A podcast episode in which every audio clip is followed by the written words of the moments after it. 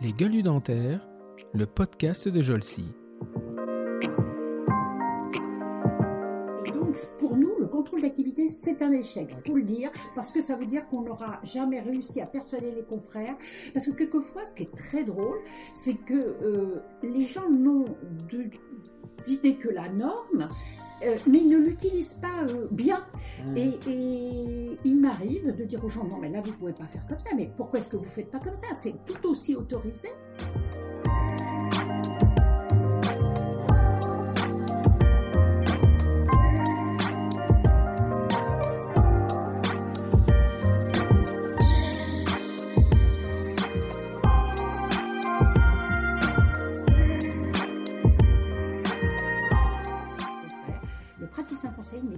Quelqu'un, c'est pas un homme ou une femme d'argent.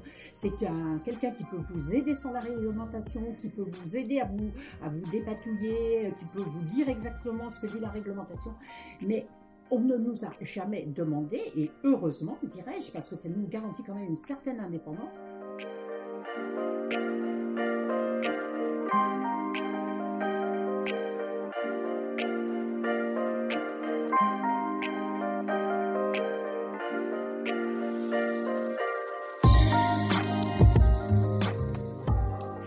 Savoir que la, sé- la- la sécurité sociale, c'est issu des organismes de, 40 de, de- de la guerre. hein, des- Mmh, mmh, donc, mmh. ça a été créé sur un, avec, sur un modèle qui est un modèle économique euh, qui a énormément changé, qui n'est plus du tout même. Donc, à l'heure actuelle, il faut des rentrées. C'est l'URSSAF qui nous donne nos rentrées. On- on- parce qu'on on a l'impression qu'on sort cet argent-là comme ça avec une baguette magique, mais on n'a pas de baguette magique. L'argent, c'est de l'argent.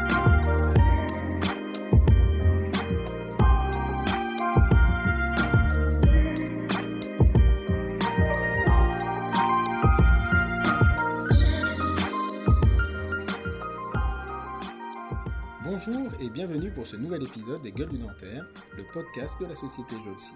Avec ce nouvel épisode, nous poursuivons la deuxième saison qui a recommencé il y a une semaine et nous recevrons de façon hebdomadaire, tous les samedis matins, un nouvel invité, les invités étant différents, aussi différents les uns des autres. Jolcy est un organisme de formation pour chirurgiens dentistes, mais également pour assistants dentaires. Elle gère notamment trois marques, Endo Academy pour des formations en endodontie, Omni Academy pour des formations dans les autres domaines de l'odontologie, et enfin la dernière née, AD Academy, qui propose un programme digitalisé destiné à la formation des assistantes dentaires. Jolcy, c'est également une branche euh, de, la formation pour des, étudiants en odontologie francophones avec euh, Endocampus. Dans ce nouvel épisode, je reçois une dentiste. Une dentiste euh, différente de, ceux et celles que nous avons reçus jusqu'à maintenant, car après une scolarité brillante au lycée Henri IV, eh bien, elle a hésité entre euh, différents métiers. Différents métiers qui tournaient autour d'un point commun, les tiroirs. Les tiroirs qui l'a fascinée quand elle était, quand elle était enfant, et euh, puisque son père l'emmenait dans une grande quincaillerie. euh, L'histoire, enfin, le CV ne dit pas laquelle, mais on devine un peu, je pense qu'elle se trouvait dans le premier ou quatrième arrondissement. Donc cette façon des tiroirs l'a amené vers un intérêt pour la pharmacie au départ, et puis euh, finalement, elle euh, postulera pour euh, des formations en architecture, puis dans une prépa HEC, et enfin, elle pense à la médecine. Elle passe son bac C avec une mention bien, ce qui à l'époque, sans vous dévoiler son âge, est quand même une réelle performance. Et finalement, elle annonce à ses parents qu'elle veut faire un PCEM à Créteil, avec le motif que c'est une université très tournée à la physique, physique qui est une discipline qui l'intéresse euh, euh, particulièrement. La réalité est un petit peu différente et on essaiera d'en savoir exactement pourquoi elle a décidé d'aller à Créteil. Son cursus, elle va nous le raconter, diplômée en 79, des, euh, une véritable passion pour la voile, euh, euh, le dériveur, puis la vraie, croisière, et un CES de biologie buccale. Et enfin, elle terminera, ça- après un accident de moto qui l'a fait réfléchir sur son parcours professionnel, c'est vers la position, le métier de dentiste conseil qu'elle décide de s'orienter. Elle est actuellement chirurgien dentiste conseil. On verra avec elle que entre euh, depuis son, euh, sa, nomination à ce poste et aujourd'hui, le métier a considérablement évolué.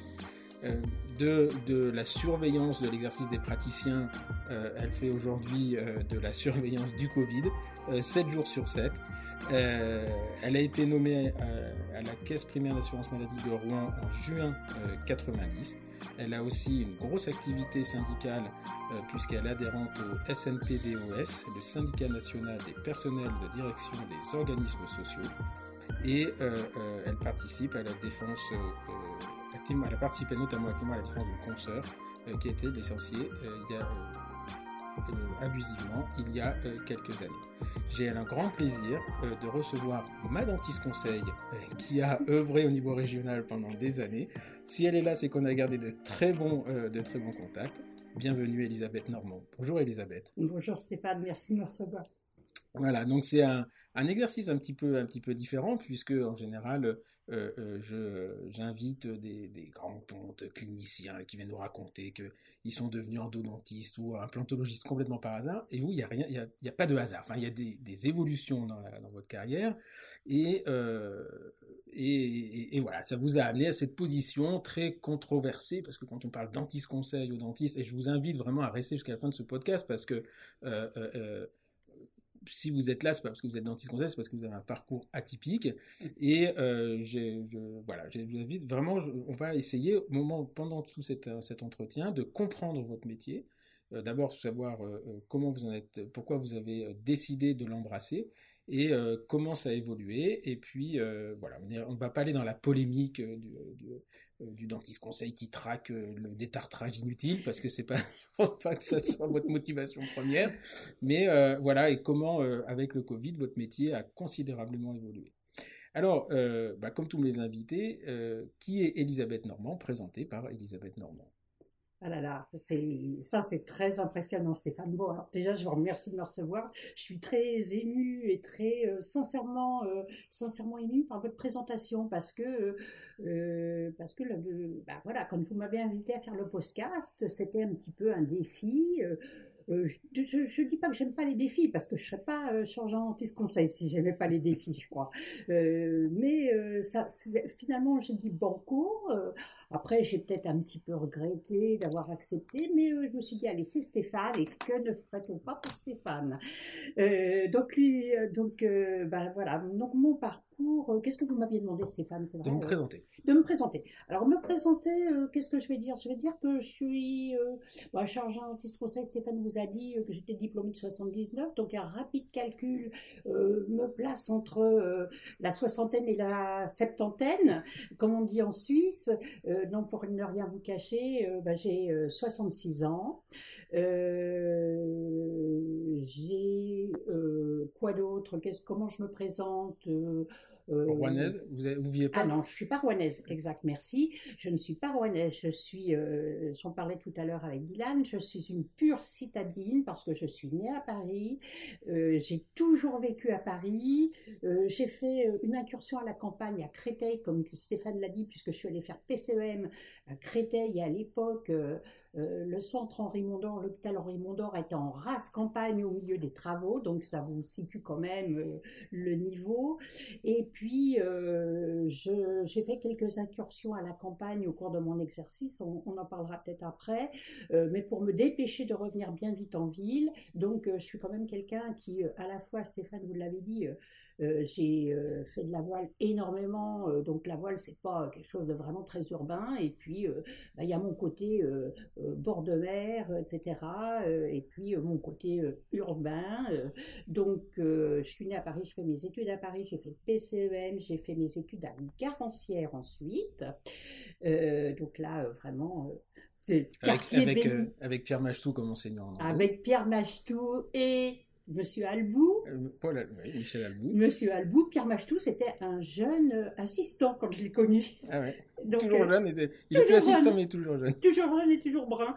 Et, euh, et, et, donc, j'ai fait mes études à Garancière et puis après, bah, j'ai on va dire que quand moi je suis sortie de la fac, il était, c'était pas facile de travailler, c'était pas facile parce qu'on ne pouvait pas s'installer comme ça. il y avait beaucoup, beaucoup de dentistes. Il n'y avait pas pénurie.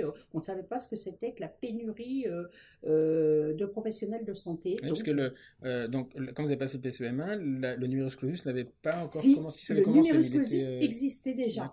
Oui, ouais, si, si, ça je tiens à le dire. je suis une fan de concours parce que numerus clausus, concours pour rentrer, pour rentrer en, en, médecine, et puis après, bah, on verra, concours pour rentrer à l'assurance maladie, ce que les gens euh, savent pas toujours.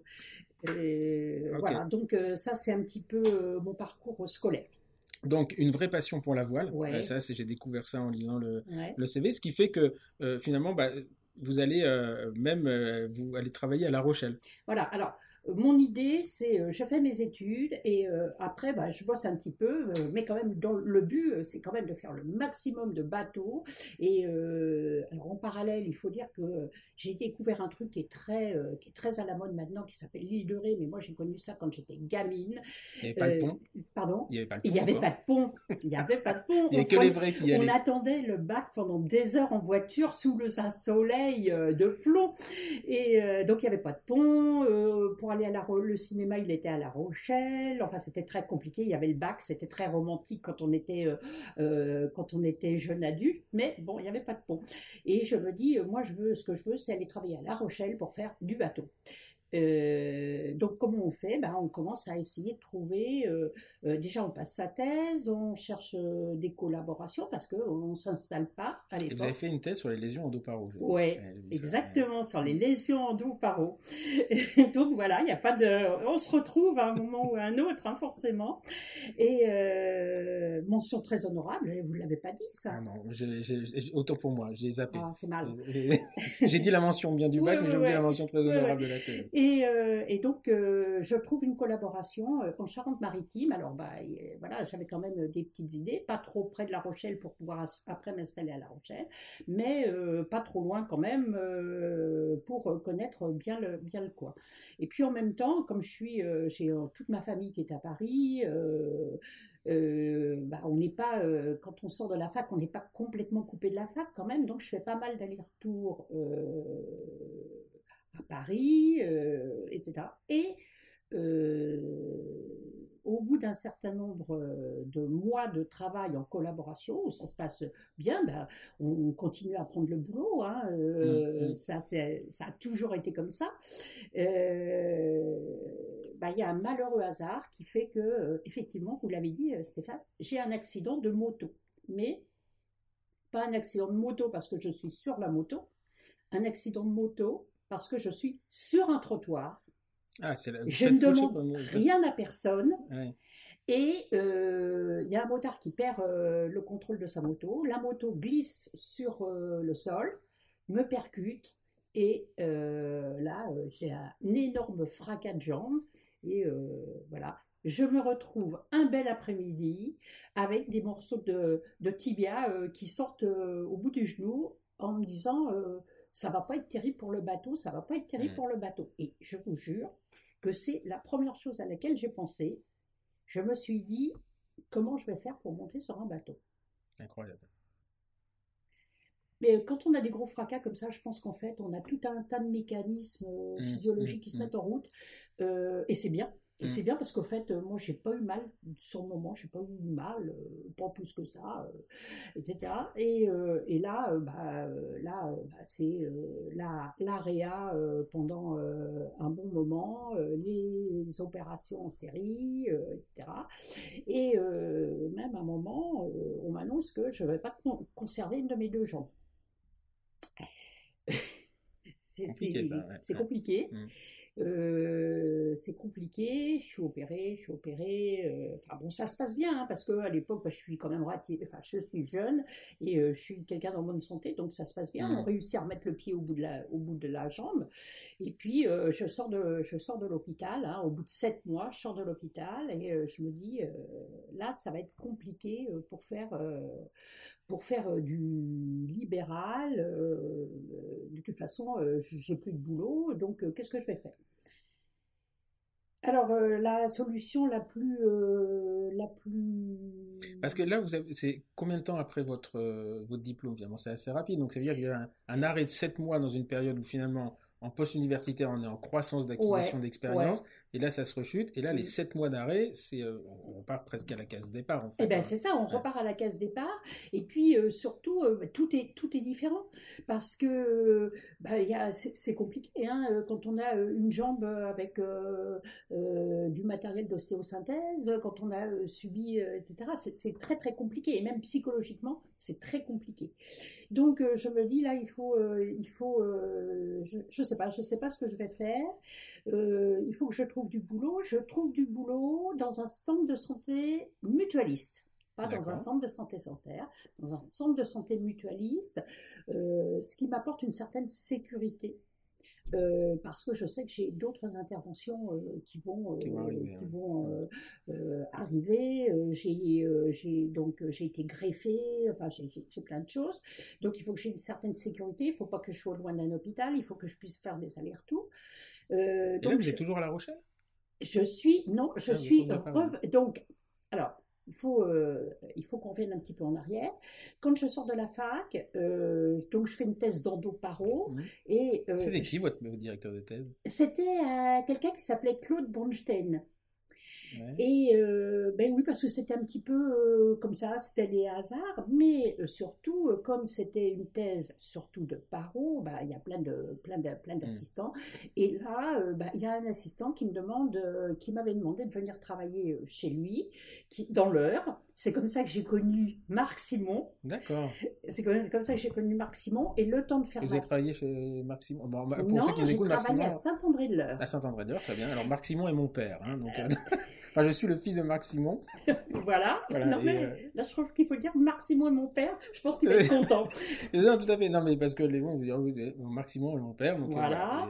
Et euh, l'heure est quand même un département où il y a une certaine, une très bonne dynamique. il y avait à l'époque une très bonne dynamique et je pense toujours. Et donc, donc à l'époque, bah, je vais travailler à Saint-André-de-l'Eure, ce qui me permet de faire mon CES et de, boucler ma thèse, de faire mon CES. Et quand je cherche, donc j'ai des j'ai découvert la province à cette occasion-là, parce que j'ai découvert qu'entre Paris et la mer, bah, il y avait, euh, il y avait des départements. C'est un péage. Il y a un péage à Louviers. Il y a plein de péages. Il y a plein de péages. Il y en a trois. Hein, c'est Mantes-la-Jolie, Louviers et euh, Ponton-de-Mer. Exactement, exactement. Et donc, euh, j'ai eu euh, mon accident en région parisienne et je me dis, bah, c'est fini. Hein, je vais pas, je vais pas retourner comme ça. je vais pas retourner comme ça, enfin, au plein milieu de la Charente-Maritime. il faut que je reste sur Paris parce que il y a plein d'interventions en vue, etc. Donc euh, finalement, je trouve du boulot dans un centre de santé mutualiste qui se trouve à côté de Rouen. C'était où? À Marom. À Marom, oui. Il y est toujours. Oui. Oui, toujours. Voilà, il est un peu euh, voilà, à Marom. Euh, bah, voilà, c'est ce que c'est. À l'époque, euh, il faut reconnaître que c'est pas très bien vu hein, quand même de travailler dans un centre de santé mutualiste. C'est un peu la loose. les gens me regardent un petit peu de travers, mais bon, après tout, bah, voilà, hein, il faut gagner sa vie et puis il n'y a pas de, il a pas de saut métier. en fait, c'est marrant parce qu'aujourd'hui, on revit ça avec les centres dentaires qui ont mauvaise presse. Oui les centres dentaires, c'est pas eux qui soignent les gens, c'est les dentistes. Donc euh, après, euh, euh, si un dentiste est bon, qu'il soit en libéral ou dans un centre dentaire ou dans un centre mutualiste, peu, importe. Enfin, c'est souvent ce que je, dis. Après, est-ce que je suis pour ou contre les centres dentaires? Ça, ça me regarde et j'ai une façon de voir les choses. Et, mais effectivement, les centres mutualistes à l'époque, quand nous, moi je suis diplômé de 94, quand on les voyait, il y avait une inégalité. C'est-à-dire que bah déjà, ils, étaient assureurs et prodigueurs de soins, donc ça c'est un petit peu compliqué parce que euh, voilà, euh, ils avaient des tarifs qui étaient relativement bas par rapport au libéral. Donc, et je me souviens très bien, moi, quand je me suis installé en 96 à Louviers, c'est là où ils ont ouvert le centre mutualiste de Louviers. Et à l'époque, ça, faisait chaud aux fesses quand même. On se disait, voilà, la concurrence, etc. Et je me souviens d'une phrase que m'avait dit mon père et qui m'est restée, il m'a dit, il y a toujours de la place pour la qualité. Et euh, voilà, c'est resté ancré et euh, l'avenir a fait le a fait le reste. Et euh, effectivement, les centres dentaires mutualistes, c'est assez intéressant aujourd'hui, souffrent de la concurrence non pas des dentistes libéraux, mais des centres de santé dentaire. C'est vrai. Voilà. Et il y a eu beaucoup de, ils ont eu du mal à se réorganiser. Et on en parlera très prochainement avec un un, praticien, puisqu'on est en train de monter au moment où j'enregistre, on enregistre ce podcast, on monte un, dossier, un, podcast, un, numéro spécial sur hors série sur les justement les centres dentaires. Mmh. Et j'ai eu l'occasion de discuter avec un praticien qui travaille dans un centre mutualiste. Et euh, c'est assez intéressant en fait de voir comment eux réagissent par rapport au centre dentaire. Mais effectivement, à l'époque, euh, quand nous on sortait de la fac, ceux qui allaient dans les centres dentaires mutualistes, on disait bah, c'est parce qu'ils n'ont pas le courage d'aller en libéral. C'est ça. C'est ça, tout à fait. Ou ils n'ont pas le courage d'aller en libéral, ou ils cachent quelque chose, un petit problème psychologique. Euh, est-ce qu'ils n'auraient pas attaqué une banque en douce? Est-ce qu'ils auraient pas... C'était euh, souvent, moi je me souviens, c'était des copains qui sortaient, ils disaient j'ai pas confiance en moi, je vais aller dans un centre mutualiste. Ça les, ça les rassurait, ce qui est une erreur d'ailleurs, parce qu'ils avaient l'impression qu'ils pouvaient faire n'importe quoi sauf dans un centre dentaire mutualiste. Sauf que derrière, il y avait quand même euh, des directeurs, des gens comme ça qui étaient gentils. Mais... Euh. Alors, moi, pour être euh, tout à fait franche, je n'ai eu à l'époque aucune pression et aucun, aucune pression d'aucune sorte. Mm. Et j'ai pu vraiment travailler comme je le souhaitais, avec le matériel que je souhaitais. Alors, je ne sais pas à quoi c'est dû, mais j'ai eu un exercice qui était euh, franchement euh, sans pression. Et... Je pense parce que ce côté, euh, la pression, c'est un peu fantasmagorique, c'est-à-dire que c'est les gens, je pense qu'une partie de la profession, et qui a tout à fait ses raisons hein, d'être contre ces centres dentaires, et, on peut en discuter, et, être pour ou contre d'ailleurs avec leurs arguments, mais voilà, pour se rassurer, c'est dire, oui, mais là-bas, les gens ont la pression. Et je pense qu'ils n'ont pas tant que ça, en fait. Ils n'ont pas, alors, il y a probablement des, des, structures qui mettent la pression, mais dans le cadre de ce, de ce, de ce numéro spécial, ce hors-série, j'ai eu l'occasion de discuter avec plein de gens, moi, j'ai pas de pression aux chiffres. C'est ça, c'est ça. Pas de pression aux chiffres. Moi, je n'ai ni, ni de pression aux chiffres, ni de pression au process de, de, travail. Euh, la chose qui pêchait, mais à l'époque c'était moins euh, prégnant que maintenant, c'était la formation. vraiment, il fallait. Euh, c'est toujours compliqué. Hein. Voilà, mm. c'est ça. Je pense que dans les structures salariées, sauf à l'assurance maladie, où peut-être mm. on en parlera, mais on, a vraiment des formations, on peut avoir des formations très intéressantes. Alors, pas n'importe quoi, mais on peut en avoir. Donc c'était un petit peu la formation qui, qui pêchait. Mais sinon, moi, je peux pas dire que j'ai eu des pressions. Mm, mm. Euh, donc je rentre, je rentre dans ce centre à Marom et, euh, et j'avais conservé, et à l'époque, euh, bah, il y avait dix gens qui étaient quand même, qui, me paraissaient vraiment, vraiment, je trouve que c'est vraiment des, des, gens un peu, un peu, un peu extraordinaires, qui s'appelaient des chirurgiens anti-conseil.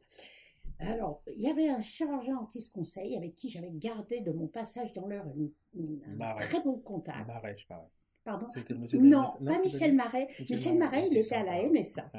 C'était Roger Vial. Oui, très bien. Ah, Roger Vial, qui était un type vraiment euh, charmant, euh, cultivé, euh, drôle, enfin qui avait mm. plein de qualités, et qui me dit non mais écoute, tu peux pas continuer comme ça, passe le concours. Alors, il y avait à l'époque, il faut dire que ça, c'est une profession qui a beaucoup développé, et il y avait un concours. Excuse-moi de vous couper, mais je me souviens, Roger Vial, ça me revient comme ça. Je ne connaissais pas le monsieur, je connaissais sa signature sur les demandes d'entente préalable. Ouais.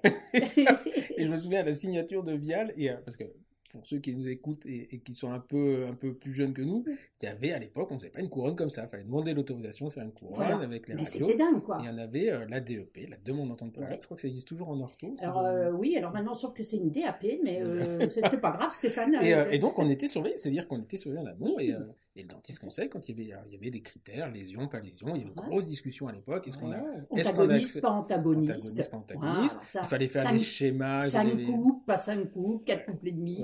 C'était une discussion de marchand de tapis par moment. Et puis, euh, est-ce qu'une couronne sur dents vivantes, c'était possible? Alors, il y avait des discussions. Moi, mon dentiste conseil, il est contre. Il faut une dent dévitalisée, etc.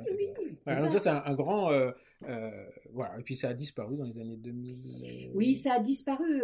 la formalité de d'entente préalable à l'époque, parce que vous avez raison, oui, c'est ça, elle a, disparu, euh, parce que finalement, euh, bah, c'était dans, dans l'air du temps, et puis c'était normal. Il, enfin, euh, il Mais il y a des gens qui regrettent. Hein. C'était le code AF, avis favorable, je me souviens.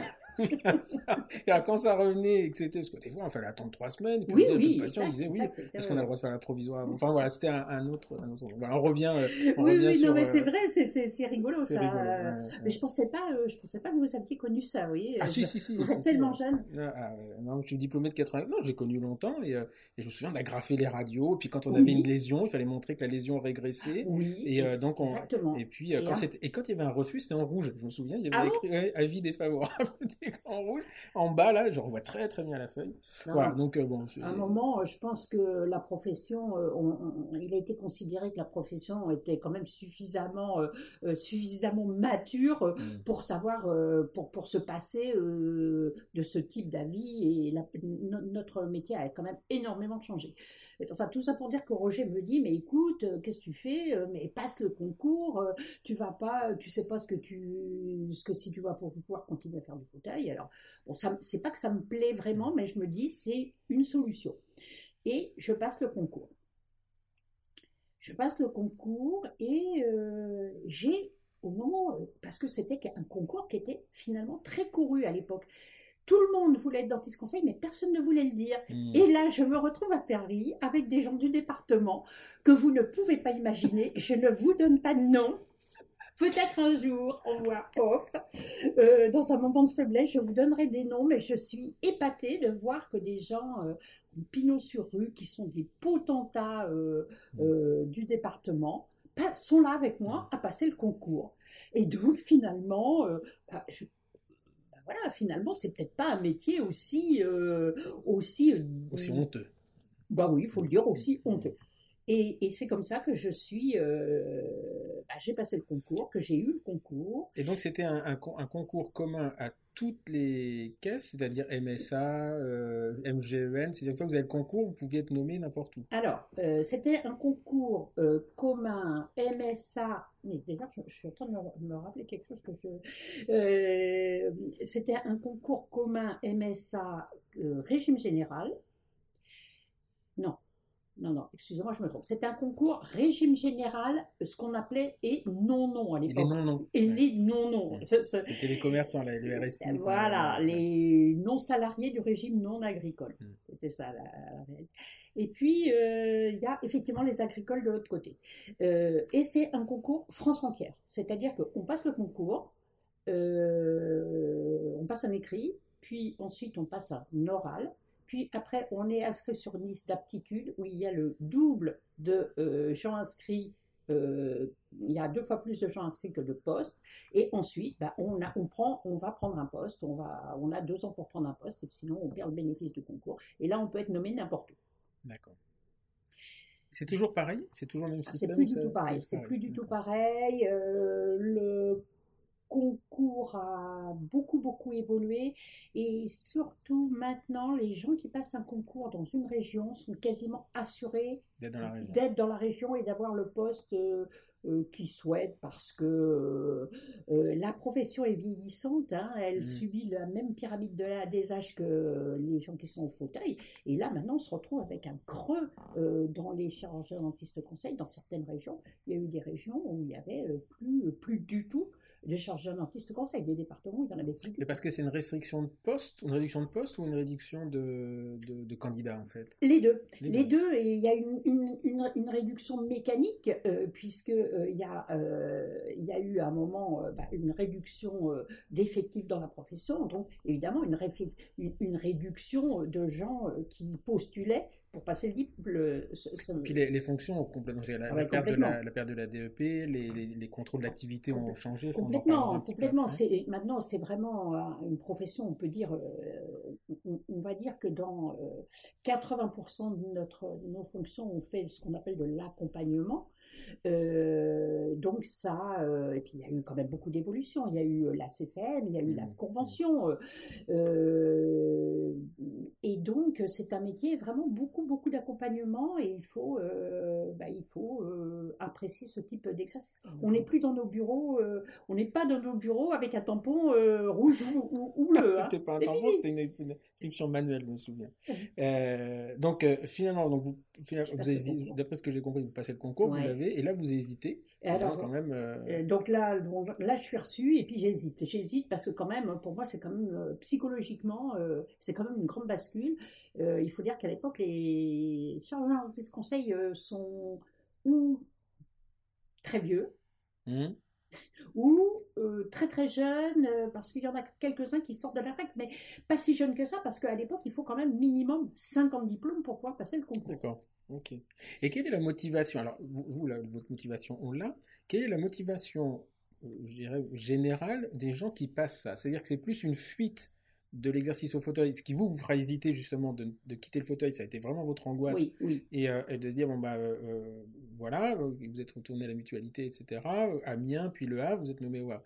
Mais quelle est la motivation? Alors je ne sais pas si vous êtes très en contact, mais quand vous discutez avec les gens, quelles sont la motivation Quelle est leur motivation première? Alors, c'est euh, il y a autant de euh, motivation que de chirurgien dentiste conseil. Il n'y a pas de typologie. Euh, c'est pas la typologie qui, qui a couru très longtemps en disant c'est un chirurgien dentiste raté, il était nul, il ne pouvait faire que ça. Ça, mmh. Ça, c'est pas vrai. Moi, ça me fait de la peine quand j'entends ça parce que c'est pas, c'est pas vrai. Il y a vraiment des motivations qui sont multiples et variées. Nous, on a dans la région euh, une consoeur qui se reconnaîtra si elle entend, qui est allergique à l'eugénol. Ah, ah Qu'est-ce qu'on fait quand on est allergique à l'eugénol? On fait de la prothèse. pas dans nous en tout cas. C'est pas facile, hein C'est pas facile, non Voilà. On a eu, et alors c'est très rigolo parce qu'on a une consoeur qui a eu euh, le même type de problème que moi. Alors elle, elle était sur une moto, elle a chuté de la moto. Alors elle, elle conduisait la moto et elle a eu un problème euh, de plexus brachial et euh, voilà. Ah, Donc voilà. Alors quand on fait le tour, quand on fait le tour des, moi, je, s'il y a une chose que je n'aime pas dans euh, on peut penser tout ce qu'on veut euh, des chargés antistes conseil. Moi, je n'ai pas une vision corporatiste de cette fonction. Mais moi, ça me fait toujours de la peine quand on dit, quand on laisse croire que ce sont des chirurgiens dentistes ratés mmh. ou qui avaient tellement d'échecs au fauteuil ou qui avaient des problèmes relationnels, enfin j'en sais rien. Euh, il doit y en avoir. Hein, euh, alors, il y en a, mais, mais, on a le même pourcentage que euh, de, gens qui ont eu des, échecs, qui ont eu des difficultés relationnelles que dans la population. Ça, c'est pas un mmh. concentré, c'est pas un substrat de gens.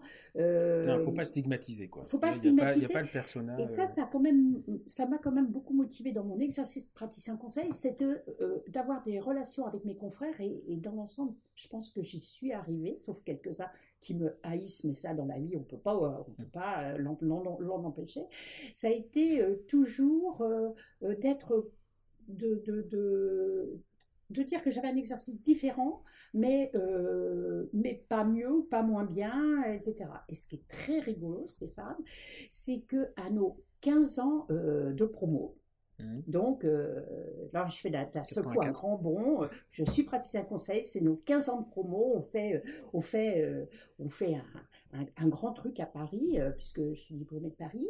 Et là, j'ai tout un tas de gens qui me disent ah non, mais euh, comment on fait pour être dentiste conseil Ah, mais c'est pas mal. Ah bon, faut passer à concours. Ah non, mais moi j'aimerais trop. Euh, mmh, et c'est mmh. rigolo de voir euh, comment, les années faisant, bah, on peut avoir une autre, mmh, vision. Et, tout ça pour reboucler sur le fait de dire que quand je me suis trouvée à passer le concours, j'ai trouvé des gens qui étaient des, vraiment presque des potentats locaux en même temps. Alors, ils étaient étonnés de me voir et moi j'étais encore plus étonnée. Et après, il y a eu quand même un certain nombre de gens en ville qui m'ont euh, demandé. Euh, alors, je sais pas, ici, il n'y en a pas euh, qui sont devenus chargés en conseil, mais c'est une fonction qui, à mon avis, a, sa place. Oui, c'est alors c'est une fonction. D'ailleurs, c'est parce qu'on la connaît mal que qu'il m'est venu l'idée quand on s'est retrouvé au cabinet de voilà de la de la présenter ici et de dire voilà d'abord quand vous êtes nommé en 90 94, vous prenez votre geste, 15 ans de promo, plus 79, c'est 94, c'est mon diplôme. Donc à ce moment-là, le métier est ce qu'il est, et aujourd'hui, euh, là on va, on, va, on va y venir. Mais effectivement, ce qui, ce qui fait peur aux gens, c'est le côté euh, euh, flic, enfin, le côté surveillance. On, on, adore et on déteste la police en fonction de ce qu'elle nous fait.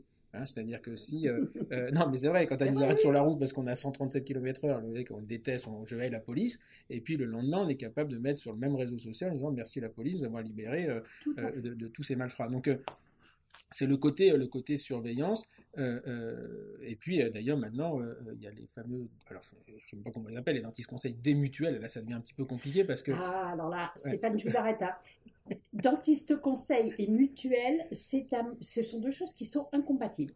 Il n'y a de chargeurs dentiste conseil que ceux de l'assurance maladie. Les autres, sont, alors ils aimeraient bien, ils aimeraient bien. Euh, quelquefois, je, me suis toujours demandé, et je me suis toujours demandé si euh, la confusion était euh, était fortuite ou pas. mais tant que ce sont des gens qui n'ont pas tant qu'ils ne travaillent pas pour l'assurance maladie et qu'ils n'ont pas passé de concours, ils ne sont pas chargés dentiste conseil. Ils sont conseillés euh, éventuellement, après, ils ont des contrats qui les lient à une assurance spécifique. Alors, c'est certes l'assurance maladie est une assurance, mmh. euh, mais elle est quand même euh, universelle en mmh. France. Hein. Donc, euh, et, je pense qu'il y a des conseillers qui aimeraient entretenir la confusion, mais c'est pas du tout la même chose. Hein. Et je pense qu'aujourd'hui, finalement, vous allez être tranquille maintenant parce que le, transfert va se faire vers parce que la sanction, elle vient d'eux finalement. C'est très marrant, c'est très marrant parce que quand je suis, quand j'ai commencé notre profession, ah, c'était vraiment les dentistes conseils, ah, des vilaines personnes qui avaient raté leur vie et qui ne pouvaient pas faire autre chose, et des méchants surtout.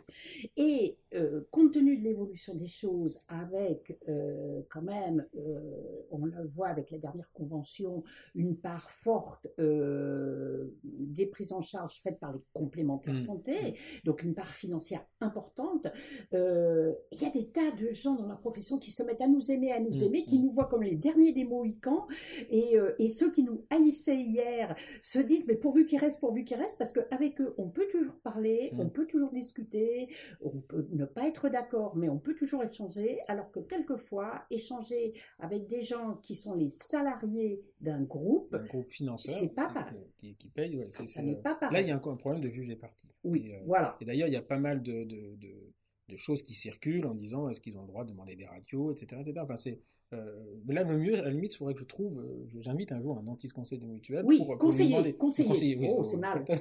Voilà, mais euh, j'inviterai peut-être à, ce micro, justement, qui nous explique, qui nous donne ses motivations, et, etc.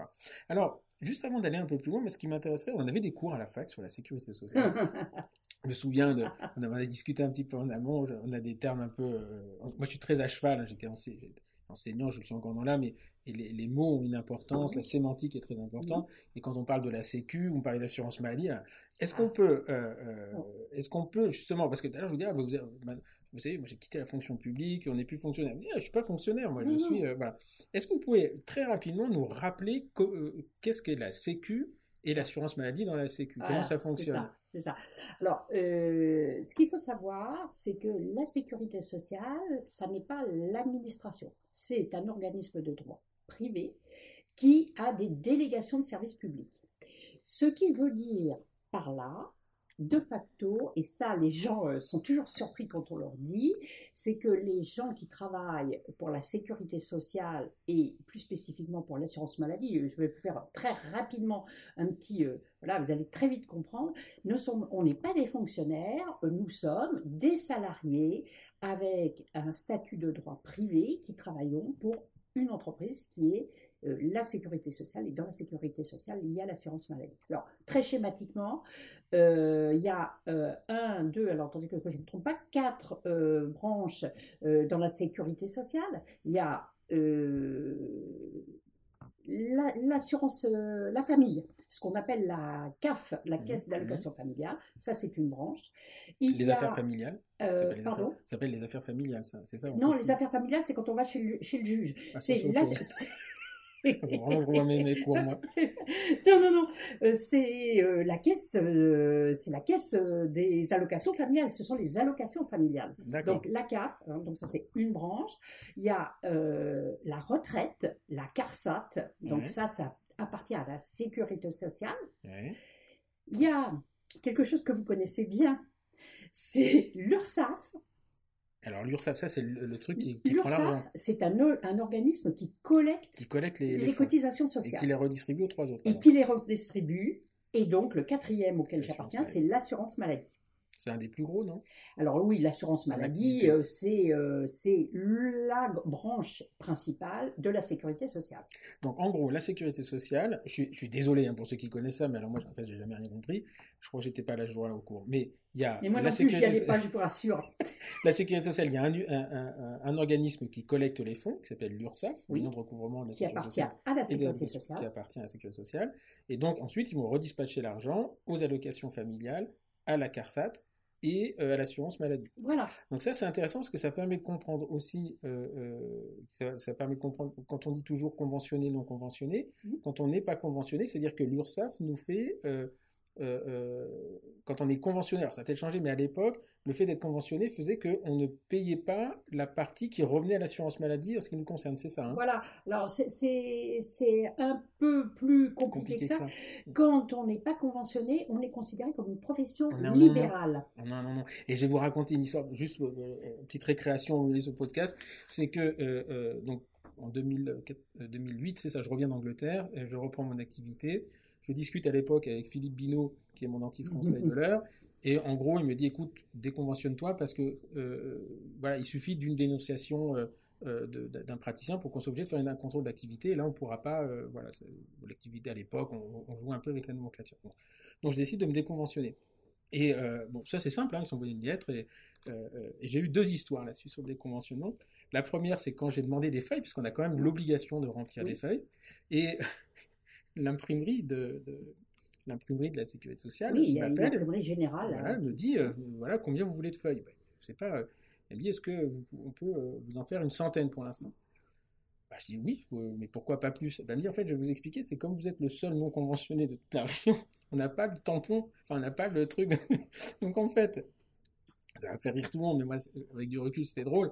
C'est, euh, ils imprimaient mes feuilles, et puis après, il y avait une dame qui se mettait sur une machine à écrire et qui remettait non devant le conventionné, non Mon conventionné. Dieu, mon Dieu. Donc ça, c'était la première chose, donc ça m'avait bien fait rire. Et la deuxième, c'est que donc, quand on est non conventionné, euh, d'abord, il y a un mythe en disant oh, les charges explosent. En fait, c'est pas vrai. hein. C'est- Il y a très très peu de différence en termes de charges sociales. Il y en a une, mais elle est, elle est, euh, voilà, très faible. Et, euh, mais néanmoins, à l'époque, alors maintenant ça a changé parce que ça, le RSI a fonctionné avec le truc, Ouais. donc on devenait euh, au RSI.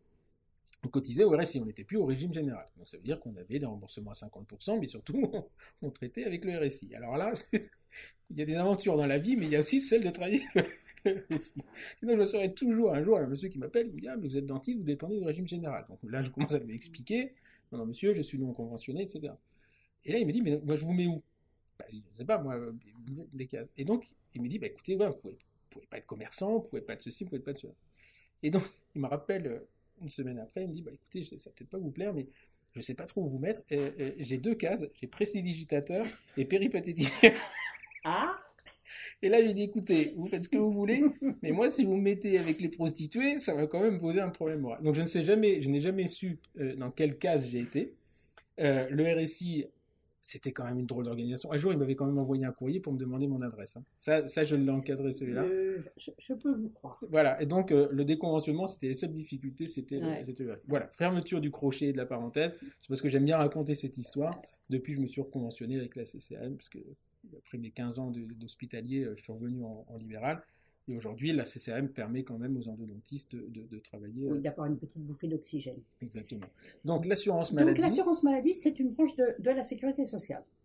Et dans cette assurance maladie, eh ben, il y a des tuyaux d'orgue. Alors nous, on aime bien, euh, on aime bien euh, comparer euh, l'assurance maladie aux tuyaux d'orgue parce que les tuyaux d'orgue, ils vivent côte à côte et ils ont du mal à communiquer entre eux. Alors, bah, pour les gens, l'assurance maladie, c'est quoi? C'est la caisse de sécurité sociale qui est au coin. D'ailleurs, on ne dit Mm. pas la CPAM. Or, c'est la caisse primaire d'assurance maladie et non Mm. pas la Sécu. Parce que la Sécu, c'est la Sécu, C'est c'est un terme tellement vaste. Donc, quelquefois, quand je suis énervée, je, je- je reconnais que j'aime bien dire non, euh, je ne Mm. suis pas à la Sécu, euh, je, je, je travaille à l'assurance maladie. Et euh, parce que c'est un peu, c'est- trop global. Donc, euh, l'assurance maladie, euh, elle est organisée. il y a d'un côté les caisses primaires d'assurance maladie. Qu'est-ce qu'elles font Les caisses primaires d'assurance maladie, elles payent des prestations. C'est le rôle d'une caisse d'assurance maladie, d'une caisse primaire. La caisse primaire, elle va euh, euh, vous rembourser vos médicaments, elle va euh, vous rembourser vos actes médicaux. Vous allez chez un praticien, quel qu'il soit, elle va vous rembourser sur un tarif conventionnel. Bon, ben, ça c'est autre chose.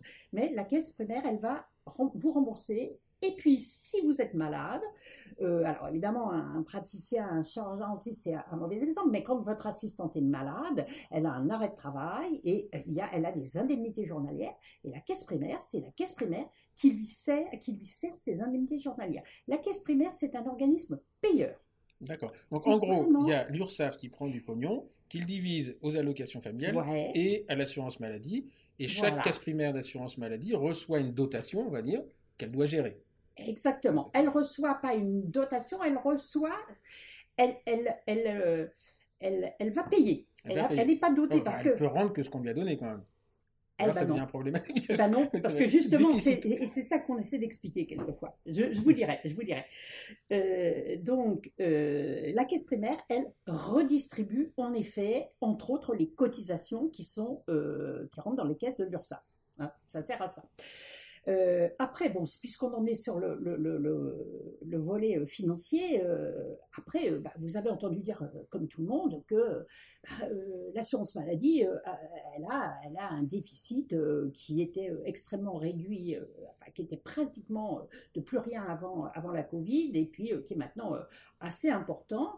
Et ça veut dire que qu'est-ce qu'on fait bah, Arrivé au mois d'octobre, on n'a plus d'argent dans les caisses, comment on fait? Parce que Hum. euh, si au 30 septembre, euh, on n'a plus d'argent, le 10 octobre, et que euh, vous alliez chercher vos médicaments, bah, l'assurance maladie, elle prend quand même en charge. Hum. Alors, d'où il sort cet argent? Alors, moi, j'aime bien, quand je discute avec des jeunes confrères ou des confrères un peu plus âgés, je leur dis, mais à votre avis, d'où sort cet argent que, avec lesquels on rembourse des actes, avec lesquels on paye des indemnités journalières, mais que nous n'avons pas?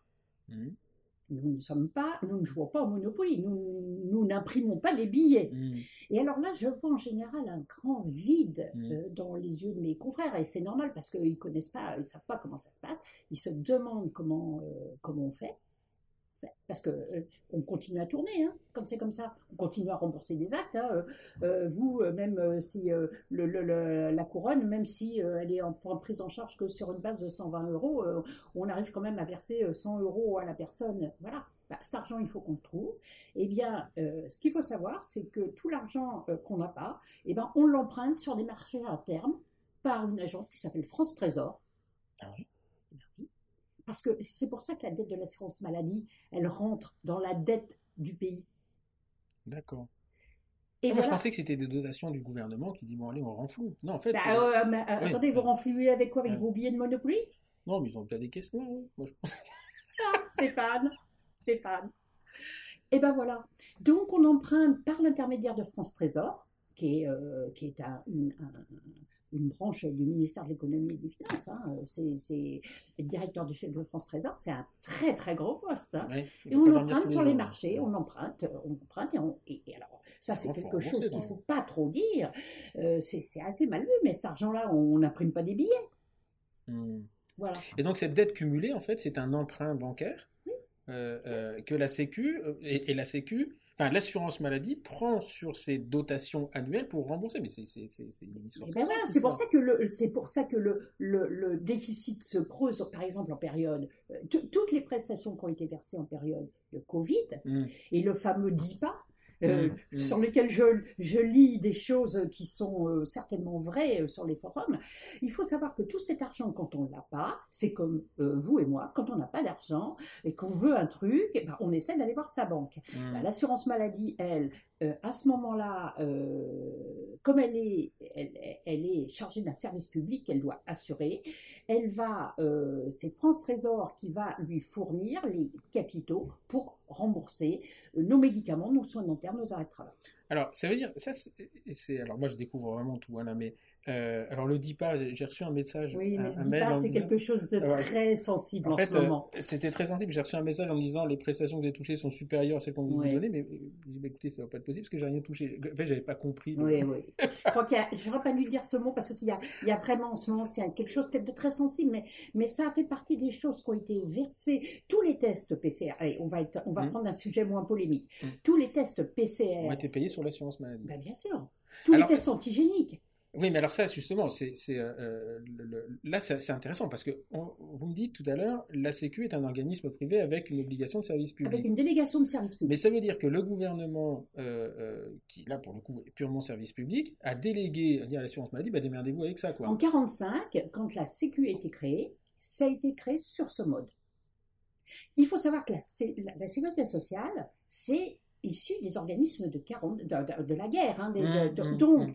ça a été créé sur un, avec, sur un modèle qui est un modèle économique euh, qui a énormément changé, qui n'est plus du tout le même. Donc, à l'heure actuelle, il faut des rentrées. C'est l'URSSAF qui nous donne nos. On- on- parce qu'on on a l'impression qu'on sort cet argent-là euh, comme ça avec une baguette magique, mais on n'a pas de baguette magique. Mmh. L'argent, c'est de l'argent. Alors après, euh, on, peut, on peut philosopher euh, sur, euh, sur la valeur de l'argent, hein, etc. Mais il y a de l'argent, il y a, y a de l'argent sonnant et trébuchant que verse l'URSSAF. Mhm. Et puis, euh, bah, quand on n'a plus d'argent et qu'il faut quand même payer, il faut bien l'emprunter cet argent. Et alors par exemple, juste pour être très pragmatique, vos salaires, ils sont payés sur cette dotation ou Oui. c'est euh, autre Ah chose? Non, c'est vraiment là-dessus. De toute façon, au bout du compte, Oui, voilà, ça revient au même, mais euh, c'est juste pour connaître, savoir à quel, à quel niveau alors du tuyau nos salaires, nos salaires, c'est différent parce que là, on a donc parlé des caisses primaires qui payaient. Mhm. À côté, on, on- ce- ce dont- donc les caisses primaires, elles sont organisées, elles sont départementales. Il y a une caisse primaire par département, sauf dans de très rares départements comme la Seine-Maritime, par Mhm, exemple, où il y en a encore deux. Euh, je crois que euh, dans ce 64, il y a les Bes- Basques et les Béarnais qui sont irréconciliables. Donc il y a encore peut-être Et deux nous, elle s'appelle comment? Rouen, lui, le, Rouen, lui, Euh. Rouen. Rennes. Donc vous êtes à, à Ouais. Rennes. Ouais. Et bah, il y a le Havre. Et le Havre est indépendant? Oui, Ah oui, et- ah ça, ça a toujours été le conflit. euh, politique. Je vous rappelle que notre ancien Premier ministre est à Havre, et pour discuter avec, pour avoir discuté avec lui avant qu'il soit Premier ministre, et si euh, Robert Garcia m'écoute, il comprendra euh, ce à quoi je fais allusion, euh, et on a compris qu'il y avait le Havre, et puis il y a le reste. Le Havre a toujours été une entité à part pour tout. Alors moi, je ne suis pas du tout, donc je vous ai expliqué que j'étais parisienne. J'ai- j'ai- Je suis vraiment tombée, euh, tombée des nues quand, j'ai- quand je suis arrivée en Normandie, parce que j'ai découvert que le Havre, c'est le Havre, et que c'est vraiment euh, un petit euh, royaume, c'est le camp retranché de Baba au moi, je pense vraiment à ça quand je- Les irréductibles gaulois. Voilà, Mais, Donc il y a, c'est- c'est- le- chaque département a une caisse primaire. une caisse primaire qui verse des prestations Mhm. aux assurés qui dépendent de cette caisse. Et à côté, bon, donc ce sont des prestations qui sont en lien avec euh, la médecine, la pharmacie. euh, Et alors, excusez-moi, est-ce qu'il y a des dotations spécifiques pour chaque département? Et si oui, non, c'est en fait c'est au fil de on l'eau. tire quoi. dans la caisse. On tire dans la caisse. Et c'est une caisse commune nationale. C'est une caisse commune nationale. C'est ça, c'est exactement ça. Mais par contre, on sait ce que Quand on vote caisse une loi de tire. finances, on vote une loi de finances au Parlement, c'est une loi de finances nationale. Elle n'est pas départementale. D'accord. Et donc, ça veut dire que. Mais euh, la, la gestion est, ré- est- est départementale. est départementale. Et donc, on sait, il y a quand même des, des chiffres qui sortent. euh, Enfin, il doit y avoir des, des- des bilans quand même. Voilà, chaque département. Est-ce que de temps en temps, il y a un département où on leur dit Oh, vous avez quand même. euh, Bah, oui, je pense que chaque. Alors, donc vous allez, vous allez comprendre mon hésitation parce que euh, moi, je travaille pas à la caisse primaire. J'appartiens au service médical. Et le service médical est un tuyau d'orgue à côté de la caisse primaire. D'accord. Le directeur de la caisse primaire, je, je vais, je vais prendre un, un exemple très simple. Le directeur de la caisse primaire de Rouen-Elbeuf-Dieppe, Mhm. qui s'appelle Monsieur Boyer, n'est pas mon directeur. D'accord. Il, nous, il prête au service médical, il héberge le service médical, en général c'est comme ça que ça, se- ça se passe, il héberge un service qui s'appelle le service médical, qui euh, va être l'interface entre euh, les caisses primaires et les professionnels de santé. Alors, le service médical, il, y a comment, comment c'est organisé, donc il est essentiellement départemental, Mhm. et en général, il y a, quand il y a une caisse primaire, il y a un service médical à côté, parce que les, euh, le principe euh, en France, c'est euh, le secret médical. Mhm. Le secret médical, seul un professionnel de santé peut en être dépositaire et euh, essentiellement le professionnel de santé qui soigne son patient. Le, ce secret médical, et c'est c'est un des- une des rares exceptions, peut être partagé avec le praticien conseil. Alors, dans les praticiens conseils, ce sont les chirurgiens dentistes conseils, les pharmaciens conseils, les médecins conseils, du service médical de Rouen, Elbeuf-Biette ou du Havre, ou les chargés dont ils conseil médecins conseil de Caen. Il y en a en général un adossé à chaque caisse primaire. Et ce, ces praticiens conseils qui peuvent faire l'interface entre une caisse qui, elle, euh, n'a rien à savoir de votre état de santé, Mhm. mais à qui on demande des prestations, et le patient et le professionnel de santé, qui, euh, lui, euh, le professionnel de santé, il connaît, euh, il connaît, il est soumis au secret médical. Et la seule interface possible, c'est le service médical D'accord. qui fait qu'on va avoir une communication éventuelle entre, dans le respect du secret médical, entre l'assuré, nous on Mhm. appelle vos patients, nous, pour nous ce sont des assurés, mais ce sont Mhm. les mêmes, le professionnel de santé et la caisse primaire qui, elle, est une, un organisme chargé de, de faire des remboursements. C'est en, en quelque sorte la banque, du, la banque de l'assurance ce, ce secret, de, ce secret professionnel, c'est un peu un secret polichinelle parce que avec la CCM, tout acte est coté. Oui. Donc, avec un code, euh, n'importe qui est capable de savoir, même le secrétaire qui va valider, elle va dire, bah tiens, euh, je ne connais pas le code de l'extraction, mais tiens, ce patient, il n'a plus de dents. Oui, alors- du, du il y a le secret médical et puis il y a le secret professionnel. N'oubliez pas que Mm. par-dessus, par-dessus, en tout état de cause, euh, un, praticien conseil, hein, qu'il soit médecin, un dentiste ou Mm. pharmacien, est soumis au secret médical. Mais tous les personnels de l'assurance maladie sont soumis au Secret secret professionnel, qui lui est beaucoup plus vaste Mm. et en tout état de cause même, euh, alors déjà, il y a quelque chose qui s'appelle le droit d'en savoir. C'est-à-dire que le droit d'en savoir, c'est un, un- quelque chose qui fait que vous n'avez pas à connaître quelque chose qui ne regarde pas euh, la fonction pour laquelle, euh, enfin l'acte pour lequel vous exercez. Si par exemple, euh, moi je dois me prononcer sur une prestation pour euh, Madame Schtroumpf, En espérant que Madame Schtroumpf n'existe pas. Offici- oh. Madame Michu. Que... Madame Michu. Oui, parce que Madame Michu trompe, on ne sait jamais. Si Madame Michu euh, euh, on me demande une prestation, par exemple, un, dépistage euh, parodontal pour un Mm. patient diabétique, donc je suis amenée à savoir que Madame Michu euh, est Diabétique. si dans son dossier médical, je découvre que Madame Michu non seulement est diabétique, mais je sais pas, elle a un, un- un- un petit orteil en moins, et puis que par ailleurs, Madame Michu, elle a encore une autre pathologie, je n'ai absolument pas le droit d'en faire état. Et je n'ai Mhm. même à la limite même pas le droit de regarder. Mm. Donc il faut bien savoir ce que c'est que le secret médical. Il est euh, euh, très précis et pour la chose pour laquelle on doit travailler.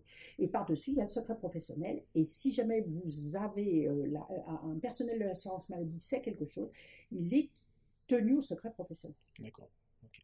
Donc ça, c'est vraiment, et on, on ne rigole pas avec ça. Ok, donc on- on a, on on a, a bien compris que- euh, Ouais, On a bien compris, bah oui, parce que c'est facile pour quelqu'un qui a un contrôle d'activité de justement d'aller sur cette faille-là. Ça, c'est le, le pain béni des. des, des- Voilà, alors on fait très très attention, hein, justement. hein. Et puis depuis des années, c'est normal, c'est le jeu. hein, quand il y a un contrôle d'activité, chacun essaie, euh, c'est le boulot des avocats, hein, Mm. et chacun euh, essaie bah, de trouver chez l'autre, euh, ça c'est la, c'est le jeu entre guillemets qui est pas drôle, mais c'est le jeu du contrôle. Et euh, on doit prendre d'énormes précautions parce que le secret médical, euh, bah, c'est il y a le secret médical et le secret professionnel. Alors, donc, on a compris, il y a l'organisme payeur, le service médical qui, là, où là, vous avez une hiérarchie différente, en fait, Oui, hein, euh, euh, qui est régionale. hein. C'est- Alors, notre hiérarchie, elle est départementale. C'est- C'est c'est compliqué, c'est compliqué, il y a un mais truc de c'est Ouais, bien, bien étatique. hein. c'est c'est très très compliqué. On a, euh, on a, moi je travaille par exemple dans ce qu'on appelle un échelon local. À l'échelon local, il, il est dans les locaux de la caisse primaire de Rouen qui nous abrite gracieusement. C'est gentil. Euh, et puis, euh, j'ai un médecin-chef. Pas de chirurgien, dentiste, conseil-chef, euh, ça peut exister, mais dans les très très gros échelons comme euh, Lyon ou Bordeaux, il doit y avoir quelques chefs. Et puis, euh, ces médecins-chefs, c'est extrêmement pyramidal. Ces médecins-chefs sont chapeautés par un médecin-conseil régional. Mhm. Donc là, il y en a euh, qui a des médecins-conseils régionaux adjoints pour l'aider. En Normandie, concrètement, on a un médecin-conseil régional avec trois médecins-conseils régionaux adjoints qui euh, gèrent euh, cinq départements et dans chaque département, un médecin-chef euh, un médecin-chef qui, a, euh, qui travaille avec euh, plusieurs médecins conseils, un ou deux pharmaciens conseils, un ou deux chargeurs dentistes conseils. D'accord. Au-delà de ce médecin conseil régional, il n'y a plus personne que le directeur de l'assurance maladie, monsieur Thomas Fato. D'accord. Enfin, de la- voilà, monsieur Thomas- donc, monsieur Fatome, il est à la fois le directeur de, des directeurs des caisses primaires Oui. et des médecins conseils régionaux. D'accord. C'est au niveau national que les deux, euh, les deux entités se rejoignent, et uniquement au niveau régional. Alors, le chargé dentiste conseil, euh, qu'est-ce qu'il fait? Bah, Il est conseil, et c'est toute la difficulté vient du mot conseil. Hmm. Parce que euh, les assurés sociaux, qui sont vos patients, entendent conseil et ils nous prennent un peu pour des assureurs conseils, ce qui n'est pas Mhm. illogique, puisque Mhm. en fait, l'assurance maladie, c'est un organisme assurantiel. Hein, il ne faut pas l'oublier. hein. Euh, mais c'est un organisme assurantiel qui euh, peut se permettre euh, d'avoir des déficits. Et, euh, et qui est obligatoire de surcroît. Donc, euh, Mais qui n'est pas régi par le code des assurances. non. Qui est régi par le Code ça. de la santé publique Voilà. Et c'est euh, non, ça on viendra après. Mais et le ça, Code de la sécurité sociale. et le code de la sécurité sociale. Voilà. Mais- Et, et- et- donc- et qui dépend d'une loi de finances votée au Parlement. ah, Et voilà. Et c'est vient. extrêmement compliqué. c'est hein. c'est vachement compliqué. Et en fait, c'est intéressant parce que c'est une assurance qui ne répond pas au code de l'assurance. Parce que finalement, elle ne pourrait pas être déficitaire. elle. Tout, exactement, exactement. Vous avez tout à fait raison. C'est un des paradoxes euh, de l'assurance maladie. Mais elle ne bénéficie pas non plus des, des fonds, euh, des fonds assur- des assurances. Voilà, euh, voilà, et, et- et vous ne trouverez euh, jamais euh, de salariés de l'assurance maladie qui ont des stock options. Ça n'existe pas. On va- le déficit. c'est tout bien qu'on leur souhaite quand même. Alors, Voilà. juste, on va, on va revenir là-dessus parce que euh, il y a un moment, nous, en tant que, que dentiste praticien, on va dire, OK, le, la consultation est à 23 euros. Donc, il y a quand même quelqu'un qui décide, à un moment donné, qui décide que la consultation va être à 23 euros, que la HBQK 040, Oui. le crâne, celui-là, Oui. je le connais, Oui. c'est 11,97, Oui, euh, que l'endomolaire est à temps, Hum. et, euh, et ça, c'est un ministre délégué. non, non. Alors, Comme- qui c'est qui décide de la... de Non, non. la- Non, non, non. C'est- pas comme ça que ça se passe, pas du tout. Alors, vous savez que, euh, alors moi j'ai- la chance d'être euh, assez euh, informée de la façon dont ça se passe, parce que nous avons à Rouen un chargé de ce conseil qui accompagne la CCN depuis sa création. On va pas donner son nom. On va pas donner son nom, c'est le docteur S, et il me reconnaîtra, et euh, donc le docteur S... euh, S, l'initiale. Ou S, c'est son nom. S, euh, c'est son nom. Ah d'accord, d'accord. Non, non, parce qu'il y avait un, il y avait un praticien qui s'appelait euh, euh, Docteur S, mais qui, qui, qui nous a quittés. C'est le docteur qui- GS. Ah mais S, c'est- l'initiale de son prénom. Mhm. Ah oui, d'accord. famille. Son nom son nom d'accord, non, c'est pas son nom, parce qu'il y avait un Docteur S, H-E-2-S, qui. Ah oui, voilà, Henri qui- S. Henri S, voilà. ouais. Donc c'est pour Ouais, ça que ouais, dit... euh, Ah oui, oui, c'est le docteur S. Point et des noms. Voilà. D'accord, Lui, on va c'est pas donner son nom. c'est vrai, Stéphane. On va, le, on va le sauvegarder. Euh, et, euh, et donc, qui s'est occupé des, no- des négociations de la CCM, donc les négos, Mm. vous imaginez, la CCM, elle a été inscrite dans la Convention de 2006. Mm, mm. Tout,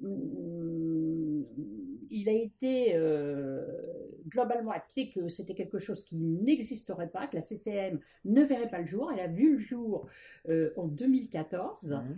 Euh, donc notre confrère qui travaille à, à- à Rouen avec moi euh, bah, a participé à toutes ces négos et puis ensuite il a participé au, tout- à toutes les négos euh, conventionnelles qui nous ont amené bah, à la convention euh, du euh, Mm. 1er avril 2019. Moi je Mm. trouve qu'en plus euh, 1er avril Mm, c'est C'était mal choisi. Vraiment quel drôle. Ah, La, la, la CCM, on- euh, la CCM, elle rentre en, en vigueur le 1er juin 2014. C'est un dimanche, le 2, c'est mon anniversaire et je me fais engueuler, insulter par tous les confrères furieux qui ne peuvent pas avoir leur hotline de leur système métier et qui m'engueulent pour mon anniversaire. Qu'est-ce qu'on peut rêver de mieux?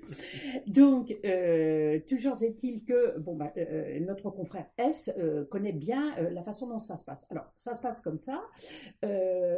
Tout part de la HAS. La HAS doit se prononcer sur la validité médicale de l'acte. Mhm. Quand la HAS s'est prononcée sur la validité médicale de l'acte, euh, on va rentrer, on va rentrer à ce moment-là euh, dans ce qu'on va appeler les négociations conventionnelles. Tout est issu des négociations conventionnelles. Donc il y a là, à ce moment-là, des tas de réunions au niveau national euh, entre les syndicats représentatifs. Euh, alors là, je, suis sur un train très glissant, donc là, je vous demande de pas euh, de pas euh, aborder ce sujet-là parce que on sait qu'il y a eu des élections il n'y a pas longtemps qui, ont qui ont redonné, qui ont rebattu la donne énormément.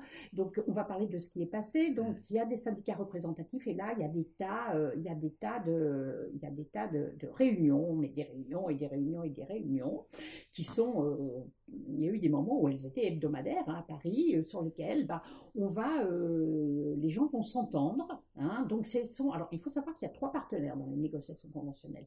Il y a l'assurance maladie, mmh. il y a les syndicats représentatifs, mmh. les syndicats, et puis il y a les complémentaires santé, l'UNOCAM. Et l'UNOCAM est un partenaire qui est, euh, dont on ne parle pas souvent, mais qui est financeurs et qui, euh, qui, euh, qui existent. Pourquoi ils sont financeurs d'ailleurs? Bah, L'UNOCAM, il est financeur. Faire, bah, le complément. Euh, voilà, le complément, le complément, voire pour les paniers reste à charge zéro, plus que ce que donne l'assurance maladie. Quand une mm. couronne, je, donne un exemple complètement, voilà, qui me vient, quand une couronne va être prise en charge 300 euros, l'assurance maladie va donner 75%, de, 70%, pardon, de 120 euros. 210 et 90 pour l'autre. Et donc la complémentaire santé, elle va donner le, euh, ce qu'on appelle le tiers payant, c'est-à-dire les 30%, plus euh, on va aller de 120 euros à 300 euros pour une couronne. Et ça, c'est la complémentaire santé qui paye. Donc, ils sont financeurs. Ils sont financeurs de façon qui n'est pas anecdotique. Donc, ils, ont, euh, ils prennent leur place au, au, au, niveau conventionnel. Donc, cet acte-là, euh, donc l'acte, bah, on décide, on, les partenaires conventionnels décident de de, l'inscrire, de l'inscrire. Donc il faut s'entendre sur un libellé. Mmh. Puis euh, ce libellé, euh, une fois qu'il a été acté, il va falloir euh, le passer. il va falloir qu'il ait un code. Donc ça va passer par l'ATH, c'est-à-dire l'agence euh, l'agent, enfin voilà, ça me revient plus, mais l'ATIH c'est quelque chose qui est extrêmement important. Je vais retrouver, euh, euh, je vais retrouver de quoi il s'agit. Et puis donc notre acte, il va avoir un libellé, il va avoir un code, et après on va passer, il va passer dans une commission qui s'appelle la CHAP, qui va décider de la valorisation de cet acte. Et donc de la prise en charge par l'assurance maladie. Donc là, ça revient à la commission euh, tripartite. voilà, c'est tripartite. Hein. L'ATIH est une agence qui est euh, indépendante, qui va donner le, euh, ce, ces fameux HBQK 303 mmh, mmh, mmh. ou des choses comme ça. C'est l'ATIH qui va décider du code, mais c'est la CHAP qui sera tripartite qui décidera de la valorisation de l'acte ou de la non-valorisation de l'acte. Après, c'est de la négo, hein, pure et simple. De la. Alors, le service médical, alors que, fait notre collègue, le docteur le docteur GS, même devrais-je dire, euh, eh bien le docteur GS, il va donner son avis, un avis euh, technique, il va éclairer le directeur, euh, là, à l'heure actuelle c'est M. Fatome, avant c'était M. Revel, avant mmh. encore c'était M. Van euh, il, va donner, il va donner un éclairage technique au directeur de l'assurance maladie qui va pouvoir, euh, et ensuite le directeur de l'assurance maladie, qui au final va, va décider pour l'assurance maladie, va éclairer par ce que va lui dire notre confrère, va décider ou pas, etc. Et va pouvoir prendre une position dans les négos ce qui est intéressant, c'est que on va quand même pas se voiler la face, c'est-à-dire faire des soins au tarif aujourd'hui. Imaginons qu'il n'y ait pas de prothèse. Euh, une consultation à 23 euros, pour préparer cet entretien, à part deux trois pays européens, euh, on est quasiment 50% en dessous du tarif moyen, et il n'y a quand même pas que des pays riches en Europe. Euh, L'Ando, maintenant elle est à 110 euros, on commence à avoir quelque chose qui ressemble à quelque chose. On est à 50% de ce que est valorisé mmh. dans les pays, euh, on va dire, de, richesse équivalente à la France. Donc il y a un moment donné, euh, euh, le détartrage, je ne sais pas combien c'était, mais Il y a un moment. 28,92. 28,92 pendant très longtemps, mais je crois que ça a changé. Non, non, mais de- on va, on va, je, vais, je vais donner un joker sur le, sur le détartrage parce que le détartrage, c'est extrêmement compliqué. euh, Ouais. C'est et, qu'est-ce qu'on euh, appelle un détartrage euh, voilà. Est-ce que c'est juste retirer le tartre ou est-ce que. Euh, voilà, c'est quelque chose, c'est vraiment une épine, euh, c'est irritative et, et honnêtement, le détartrage est pas, est pas quand même le fond de commerce, c'est un acte très important. Par contre, ça va peut-être revenir si on décide un jour de mettre des hygiénistes, enfin, d'avoir un, comportement professionnel. Exactement, tout à fait. Mais, oui, Mais donc, je- effectivement, je le, simplement le, le détartrage des incives Ouais. mandibulaires ou le vrai détartrage comme il devrait être quand il est justifié. euh, bon.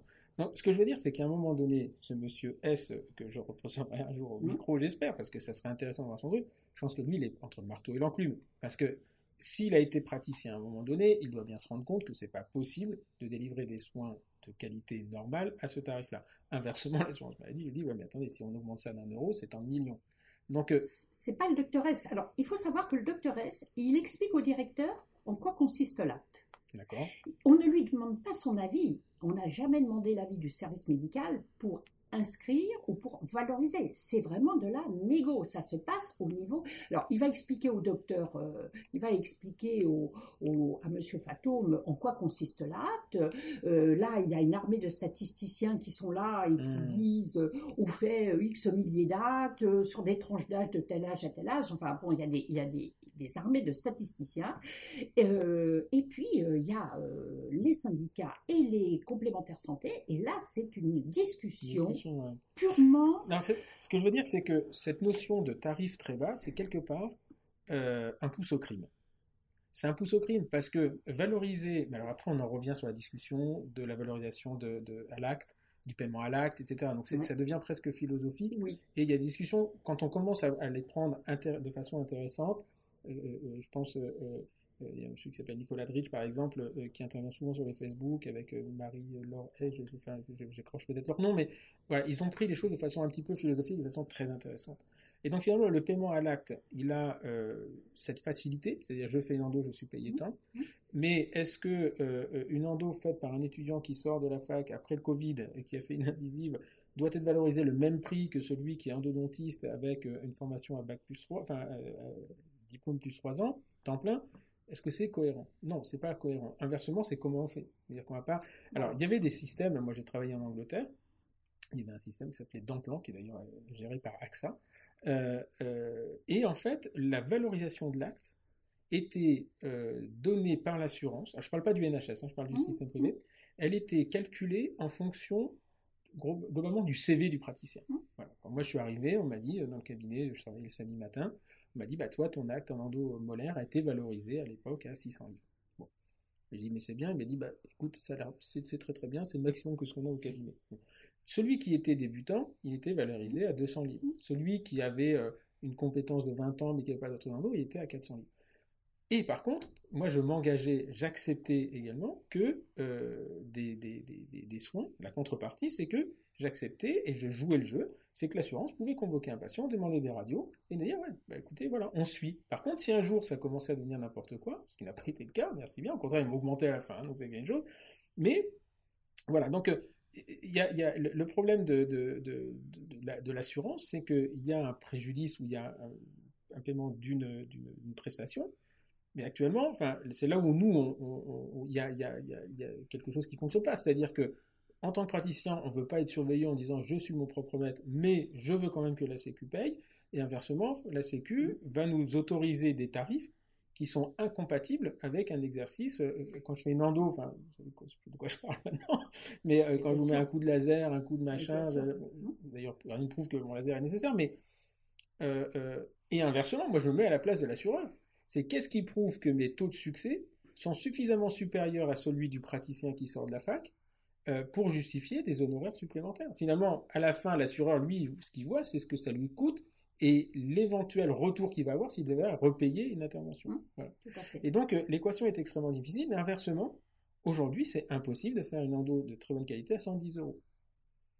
Et donc, euh, Alors là, clairement, il faut. Moi, j'ai animé pas mal de réunions euh, CCM et conventionnelles, et euh, j'ai toujours pris le soin euh, de préciser que le service médical n'avait jamais son mot à dire. On est, on est comme vous. On est mis dans, devant le fait accompli. C'est-à-dire que ce qui se passe en termes de valorisation, euh, d'inscription de l'acte à la CCM, du libellé de l'acte, parce que le libellé de l'acte est extrêmement précis. tous ces gens, que ce soit les syndicats, que ce soit les assureurs complémentaires, que ce soit la CNAM, la Caisse nationale d'assurance maladie, ont des juristes qui vont, qui vont regarder, parce qu'après, on va faire le bonheur des cabinets d'avocats qui vont mm. voir si la virgule, elle est passée, mm. si c'est une virgule, si c'est et ou a. Et le service médical est, euh, se retrouve, on ne nous demande pas euh, notre avis, notre avis sur une prestation, sur la valorisation. On nous demande éventuellement qu'est-ce que fait le docteur GS. Le docteur GS, il explique au directeur ah ben il y, a eu un truc extraordinaire qui est euh, qui est euh, l'inscription de l'abcès parodontal à mmh. la CCM. C'était c'était très drôle parce que euh, il s'est murmuré que l'inscription de cet acte-là n'était pas une demande de la profession, mais une demande du directeur de la CNAM qui avait eu ah, euh, à, souffrir de cette pathologie et qui avait trouvé ça tellement horriblement douloureux qu'il s'était dit c'est pas possible euh, que on fasse pas quelque chose. Et alors bon bah voilà, tant mieux, tant pis, je ne sais pas, mais euh, toujours est-il que euh, c'est vraiment, ce sont des décisions politiques et économiques et ce sont pas, on, ne demande pas, et Dieu merci, moi je le dis toujours aux confrères, le praticien conseil n'est pas quelqu'un, c'est pas un homme ou une femme d'argent, c'est un, quelqu'un qui peut vous aider sur la réglementation, qui peut vous aider à vous, à vous dépatouiller, qui peut vous dire exactement ce que dit la réglementation, mais on ne nous a jamais demandé, et heureusement, dirais-je, parce que ça nous garantit quand même une certaine indépendance, de nous prononcer sur la valorisation. Après, on a nos idées. Hein. Voilà, j'ai une obligation de réserve, et ça, je vous on en, a, parlé. J'ai une obligation de réserve qui fait que il faut pas prendre, il faut pas croire que le chargé anti-conseil n'a pas d'état d'âme. Il a son idée. C'est ça qui est intéressant, c'est-à-dire qu'à un moment donné, euh, on, va parler très vite des contrôles d'activité, mais euh, comment on fait humainement quand, euh, euh, alors il y, a deux choses. Quand je vous disais tout à l'heure, c'est un pouce au crime. On est conscient euh, qu'il y a des praticiens qui finalement, pour pouvoir avoir un, revenu suffisamment confortable, j'estime pour la profession, mais ça c'est une autre façon de voir, un, autre, un autre sujet, pardon, ils vont multiplier les actes. C'est-à-dire comment vérifier qu'un détartrage a été fait? Donc ça veut dire que c'est un pouce au crime, c'est-à-dire que voilà, je fais une grosse reconstitution composite, je suis pas assez payé, je prends un ultrason, je nettoie trois dents, j'ai fait un détartrage. Donc finalement, la sécurité sociale a payé inutilement un détartrage parce que le praticien, il, va compenser ses actes, comme ça. Et nous, on, le voit, on voit des devis passés, on voit, des, ils exagèrent. Mais inversement, on est aussi de l'autre côté de la barrière, c'est-à-dire, il peut pas faire une endo, euh, retirer un instrument fracturé pour, alors maintenant, il y a les actes non remboursables, c'est côté, mais et puis il y a ce côté aussi euh, de la population, des praticiens, qui sous prétexte qu'ils payent la Sécu, eh bien ça doit être gratuit. Et donc, euh, alors nous, on est quand même euh, quotidiennement confrontés à ça, c'est-à-dire qu'on fait un devis pour chaque acte sur un retraitement, et il dit non mais moi je paye rien, j'ai la Sécu. Mmh. Et ou les gens qui sont C2S, etc. Enfin ça c'est autre chose. Mmh. Mais ou qui sont en accident, ou qui, ont un accident de travail, parce que ça on l'oublie aussi. Oui, alors, nous on est quand même peu confrontés. Le retraitement est quand même peu confronté oui, le retraitement. Mais l'acte de traumatologie, la reconstitution, oui, tout à fait. Et donc, euh, comment euh, euh, Donc, c'est un pouce au crime. Je, pense que d'ailleurs, les, contrôles d'activité, les gens, il y a des praticiens un jour qui sont venus me voir, est-ce que vous pouvez m'aider? Non, je ne peux, pas, peux pas vous aider, c'est pas possible. il y a un moment où je, ne vous attaquerai pas, mais franchement, c'est pas bien ce que vous avez fait. pourquoi avez-vous dévitaliser ces, ces six dents antérieures? Oui, mais c'est parce que moi, les CCAM, comprenez, le RAC 0, euh, je peux pas travailler, je peux pas prendre de risque, donc j'ai dévitalisé pour euh, être sûr. enfin, ok, mais il faut, mettre quelque chose dans les canaux. non, enfin, je, mais euh, c'est quelque part, je pense que c'est un pouce au crime. Alors, comment on fait en, tant qu'humain, et, si je rentre dans le, droit de réserve, faut le dire, et on arrêtera la discussion là, mais comment humainement on fait, comme dire, voilà, monsieur, vous avez fait ça, et quand il dit, ouais, mais je pouvais pas le faire à ce tarif-là, et là, vous savez que c'est vrai. Vous savez que c'est vrai. Comment on fait humainement pour alors, pour justifier ça Alors, il y, a, euh, il, y a, il y a plusieurs degrés, euh, il y a, dans ce que vous dites, il y a, il y a, il y a plusieurs degrés de... il ne faut pas tout mélanger. Le, euh, à l'heure actuelle, la philosophie, et c'est plutôt bien, de ce qu'on appelle pompeusement la gestion du risque. Hein. La gestion du risque, c'est la gestion du remboursement et la gestion du risque, il n'y a pas d'autre mot, c'est le mot qui convient. Elle doit être, elle doit être graduée.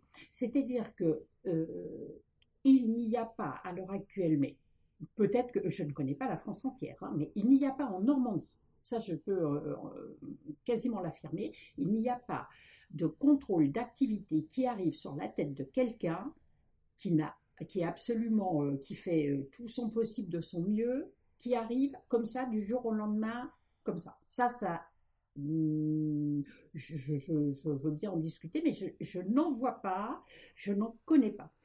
Euh, la philosophie à l'heure actuelle de l'assurance maladie, elle a énormément évolué. C'est pas, euh, on n'est pas euh, des agents du fisc, on est avant tout des praticiens. Et le but, le vôtre et le nôtre, c'est que les gens soient le mieux soignés possible, avec le juste soin au juste prix s'il est possible, mais en attendant le juste, le juste soin, pas plus, mais pas moins.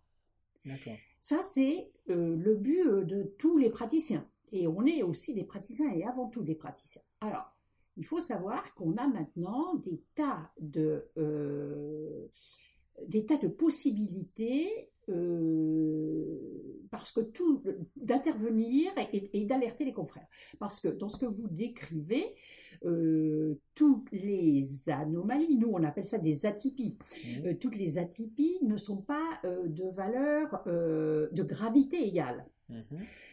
Euh, si c'est effectivement, alors, euh, j'aime pas prendre des exemples parce que ça va dévaloriser l'acte que je vais qualifier mmh. de véniel et ça va aggraver un acte qui, qui vous apparaîtra peut-être pas grave. Mais bon, euh, vous faites par exemple euh, une réparation, ça, ça mange pas une réparation sur un, appareil et vous facturez une réparation.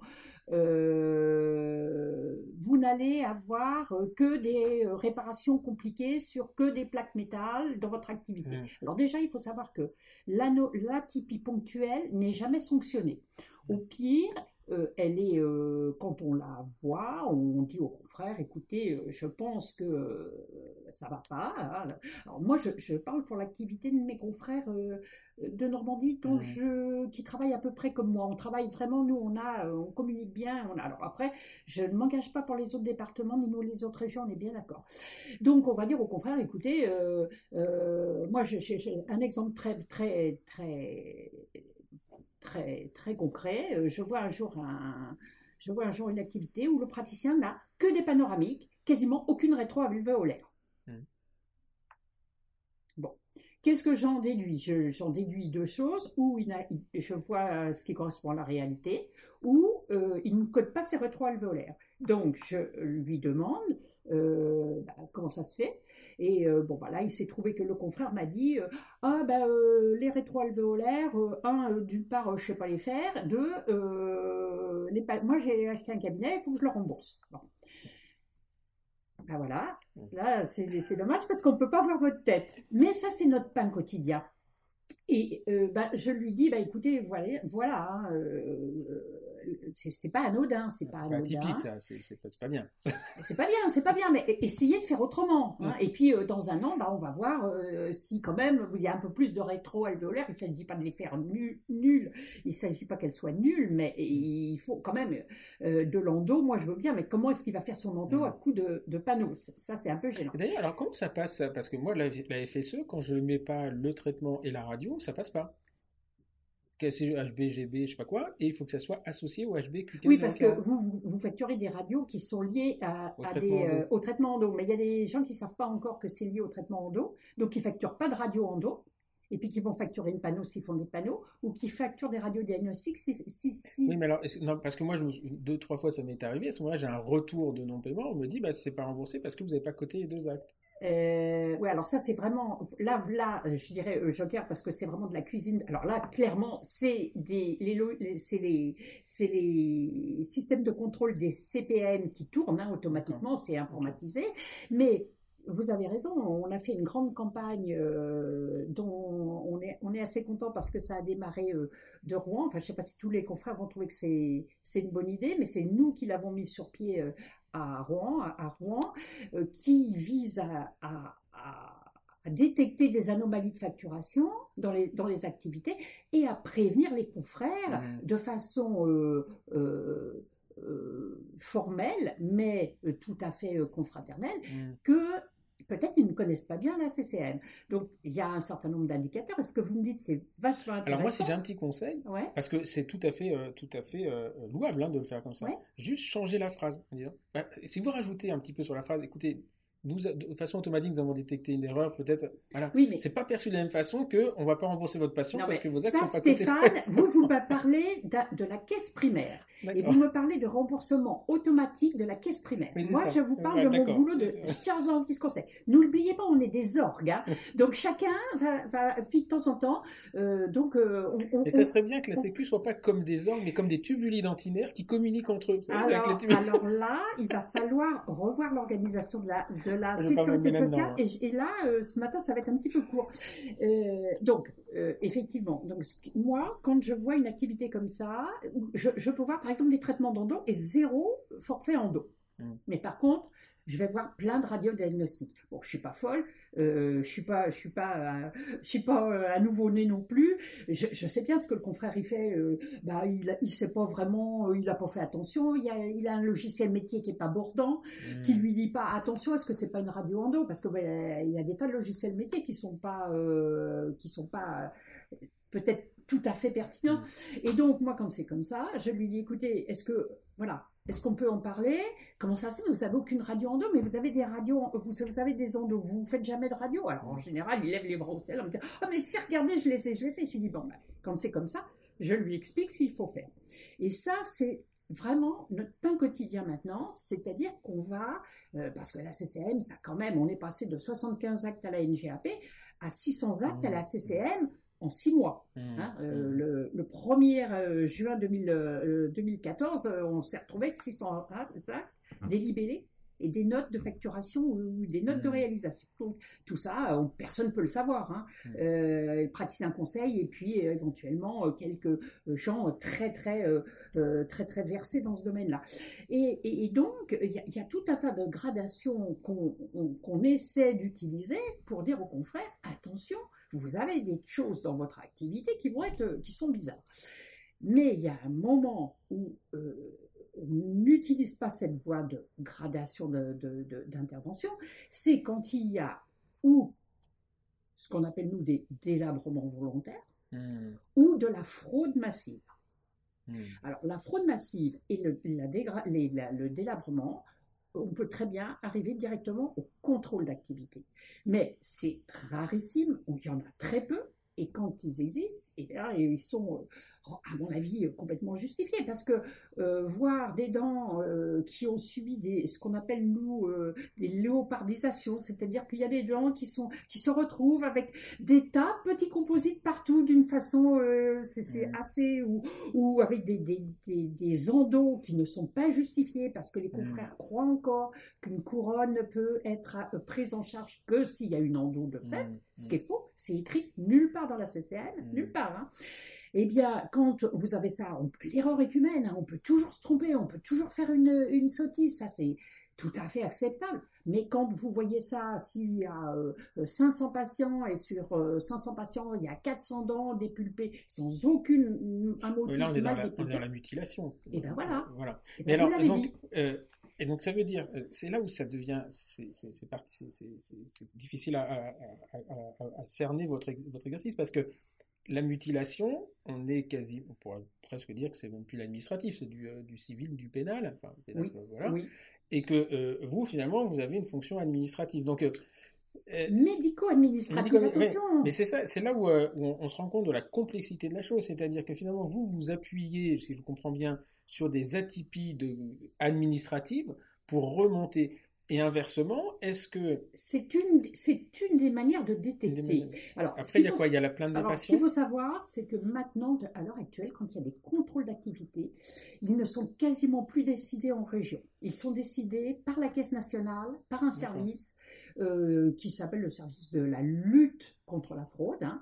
euh, bah, contre la fraude, mais et les pratiques dangereuses. Et quand c'est comme ça, bah, il y a des, y a des noms qui nous, qui nous, qui arrivent chez nous en nous disant, eh bien voilà, il faudrait faire le contrôle de l'activité du doctorat, du docteur de là, de là. D'accord. Donc c'est pas vous en fait. Euh, vous, vous pouvez en déclencher un si vous vous sentez. Oui. Qu'en passant à côté du cabinet, c'est Il faut l'argumenter. Quand nous on décide de déclencher un contrôle, il faut l'argumenter. Mais ça peut être ça peut être reçu. Mais on a un médecin conseil qui est en région, qui est chargé de la lutte contre la fraude et contre les pratiques dangereuses, qu'on va voir. Et là, avec une réunion collégiale de, de changeants conseil, ce médecin, bah, on, on voit ce qu'on a trouvé. Et est-ce qu'il est opportun de faire un contrôle? Est-ce qu'il est opportun de prévenir le confrère? Est-ce qu'il est opportun de ne rien faire? Mmh, mmh. En sachant que euh, on est euh, on est peu, hein, France. On est euh, moi quand je suis rentrée, on était 300 praticiens conseils, on est tombé à 110. Et qu'on fait du tracing.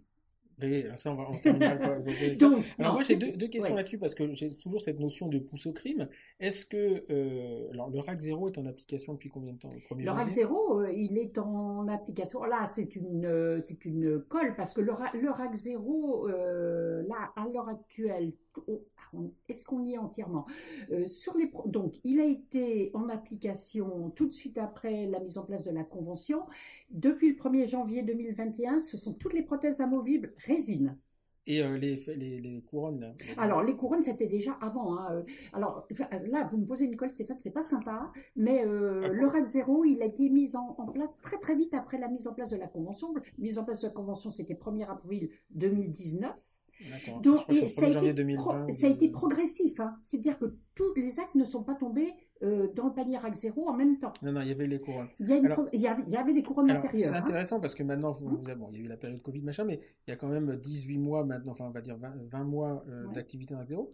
Est-ce que euh, vous avez vu au niveau des chiffres, parce que je pense que ça a dû être surveillé quand même, est-ce qu'il y a une augmentation de la cotation de ces actes?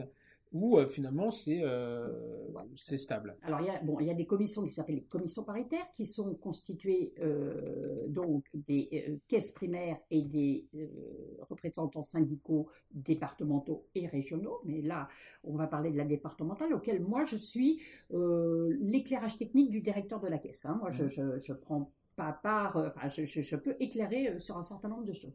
Et euh, force est de constater que la dernière commission paritaire au mois de mars, on a eu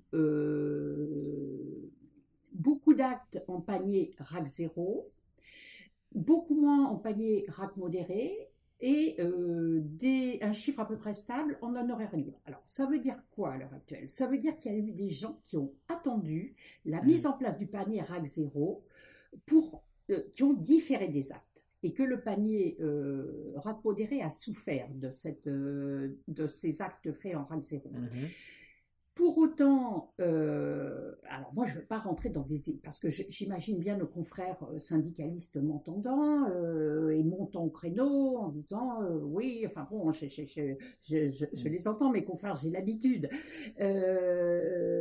ils font leur boulot de syndicat et moi j'estime, je, c'est pas moi qui vais, en tant que syndicaliste à l'intérieur de l'assurance maladie, c'est pas moi qui vais vous dire qu'un syndicat ne sert à rien. Un syndicat, ça doit, les syndicats et les contre-pouvoirs doivent toujours existé, toujours.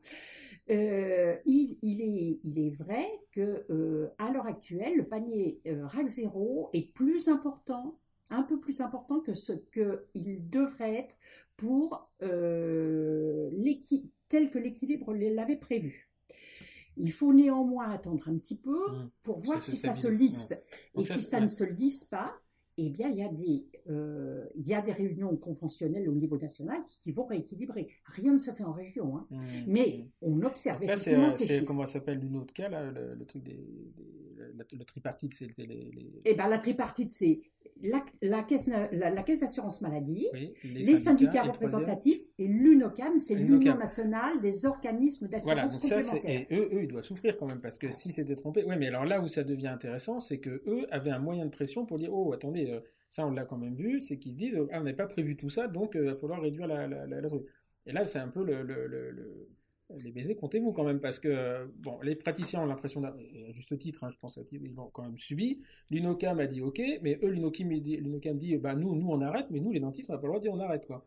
Alors, euh, euh, moi, j'ai toujours terminé mes réunions de présentation de la Convention, parce que quand on a mis la Convention en place, ce qu'il faut, ce qu'il faut dire, et on en est très, très fiers avec, avec mon confrère de Rouen, c'est que on n'avait pas de directive nationale pour la mise en place de la Convention et l'information de la profession.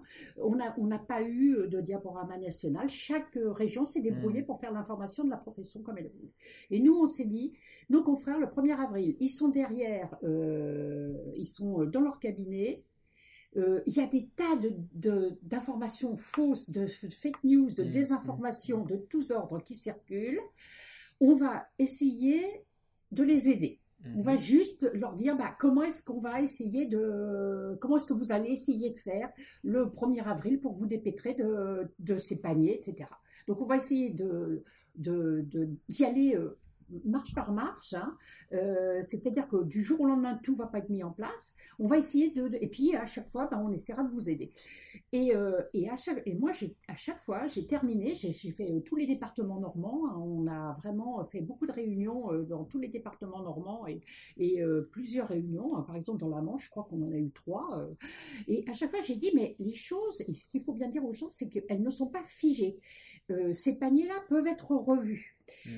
Alors, c'est plus facile à dire qu'à faire, me direz-vous. J'entends déjà euh, les gens euh, monter au créneau en disant euh, Oui, je, connais vos difficultés, je les connais, mais ne croyez pas que je ne les connais pas.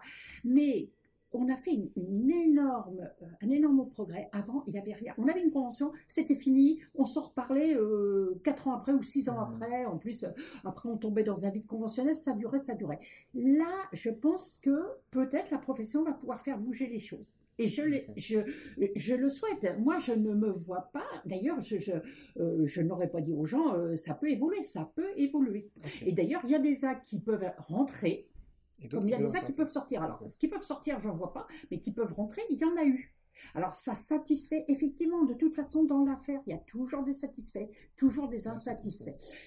Euh, c'est difficile pour nous à gérer hein, parce qu'on a toujours les insatisfaits euh, qui assiègent nos lignes téléphoniques. On pas les antivax.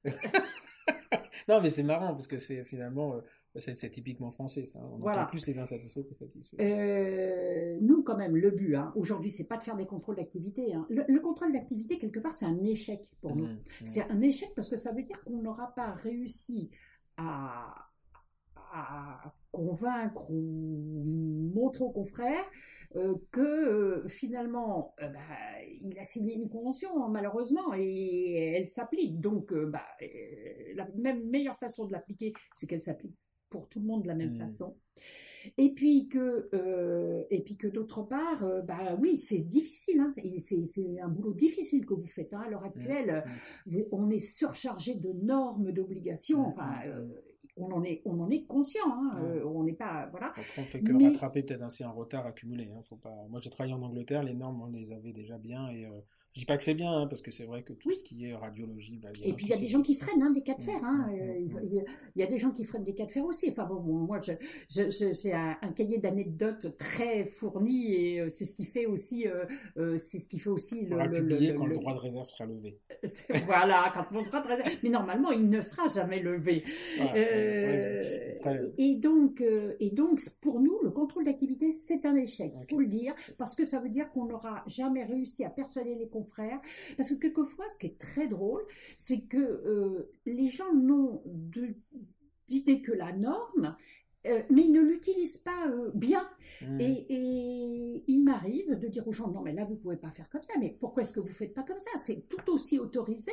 Et là, vous êtes dans les clous. Mmh. Donc, arrêtez de faire en dehors des clous. Alors, là aussi, j'entends les gens qui vont dire Ouais, non, mais elle, derrière son bureau, de toute façon, c'est une dentiste loupée, elle sait pas ce que c'est. mais si, je sais ce que c'est, je connais les contraintes. Mais je dis toujours aux gens On a une CCAM, euh, ne la détournons pas mais utilisons-la si elle nous donne l'opportunité de l'utiliser. Et il y a des gens avec qui ça se passe bien. Il y a des gens qui n'hésitent pas euh, alors à nous envoyer un mail. Bon, nous téléphoner, ça devient très dur à l'heure actuelle. Mais à nous envoyer un mail. On n'a jamais envoyé quelqu'un sur les roses parce que euh, quelqu'un avait besoin d'aide. Mmh. Par contre, quelquefois, moi j'ai du mal quand on se moque ouvertement de moi. Enfin, mmh. quand on se moque, quand on me, prend la fonction plutôt. Mais personne n'est mec pris pour un imbécile. Hein, donc oui, c'est la fonction, bien sûr. Hein, faut, je suis pas naïve. Alors, juste pour, euh, euh, parce qu'il y, a aussi un, sujet qui va aller très très vite. Les centres dentaires sont ouverts, mmh. euh, compliqués à suivre. Est-ce que vous arrivez à, à les suivre? Parce que les, détracteurs des centres dentaires vont vous dire oui, mais de toute façon, quand il y a un problème, les dentistes sont pas traçables on a quand même, euh, on a quand même encore bien bien l'histoire. Alors je vais faire très attention à ce que je dis parce que je crois que c'est en instruction de Dantexia. Mm. Hein, euh, là, on a dit, vraiment, effectivement, on aurait pu dire, mm. bah, écoutez, à la Sécu, vous aviez quand même bien vu qu'il se mm. passait quelque chose. Pourquoi au niveau national, c'est pas sorti? C'est arrivé, c'est sorti, c'était trop tard. Donc, euh, comment ça fonctionne? Puisque les centres dentaires ont un numéro RPPS de centre Ils ont un numéro finesse. Ils ont un numéro finesse, Ils ont un numéro d'établissement. Ils sont, c'est comme un hôpital, comme un centre de santé mutualiste, hein, d'ailleurs. Hein. Et euh, les praticiens euh, bah, qui travaillent euh, ont un numéro RPPS, mais on ne les un numéro oui RPPS, pas un numéro d'assurance maladie, et, et tout tombe dans un dans un immense panier. Tous les actes qui sont réalisés par le centre tombent dans un immense panier. À l'heure actuelle, le centre dentaire, le centre des santé dentaires, c'est un sujet extrêmement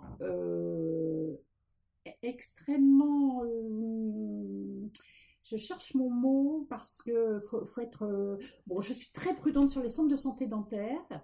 Euh, c'est un sujet qui est connu, qui commence à être connu. Je pense que la Caisse nationale a bien conscience des dérives qu'il peut y avoir. Mm-hmm.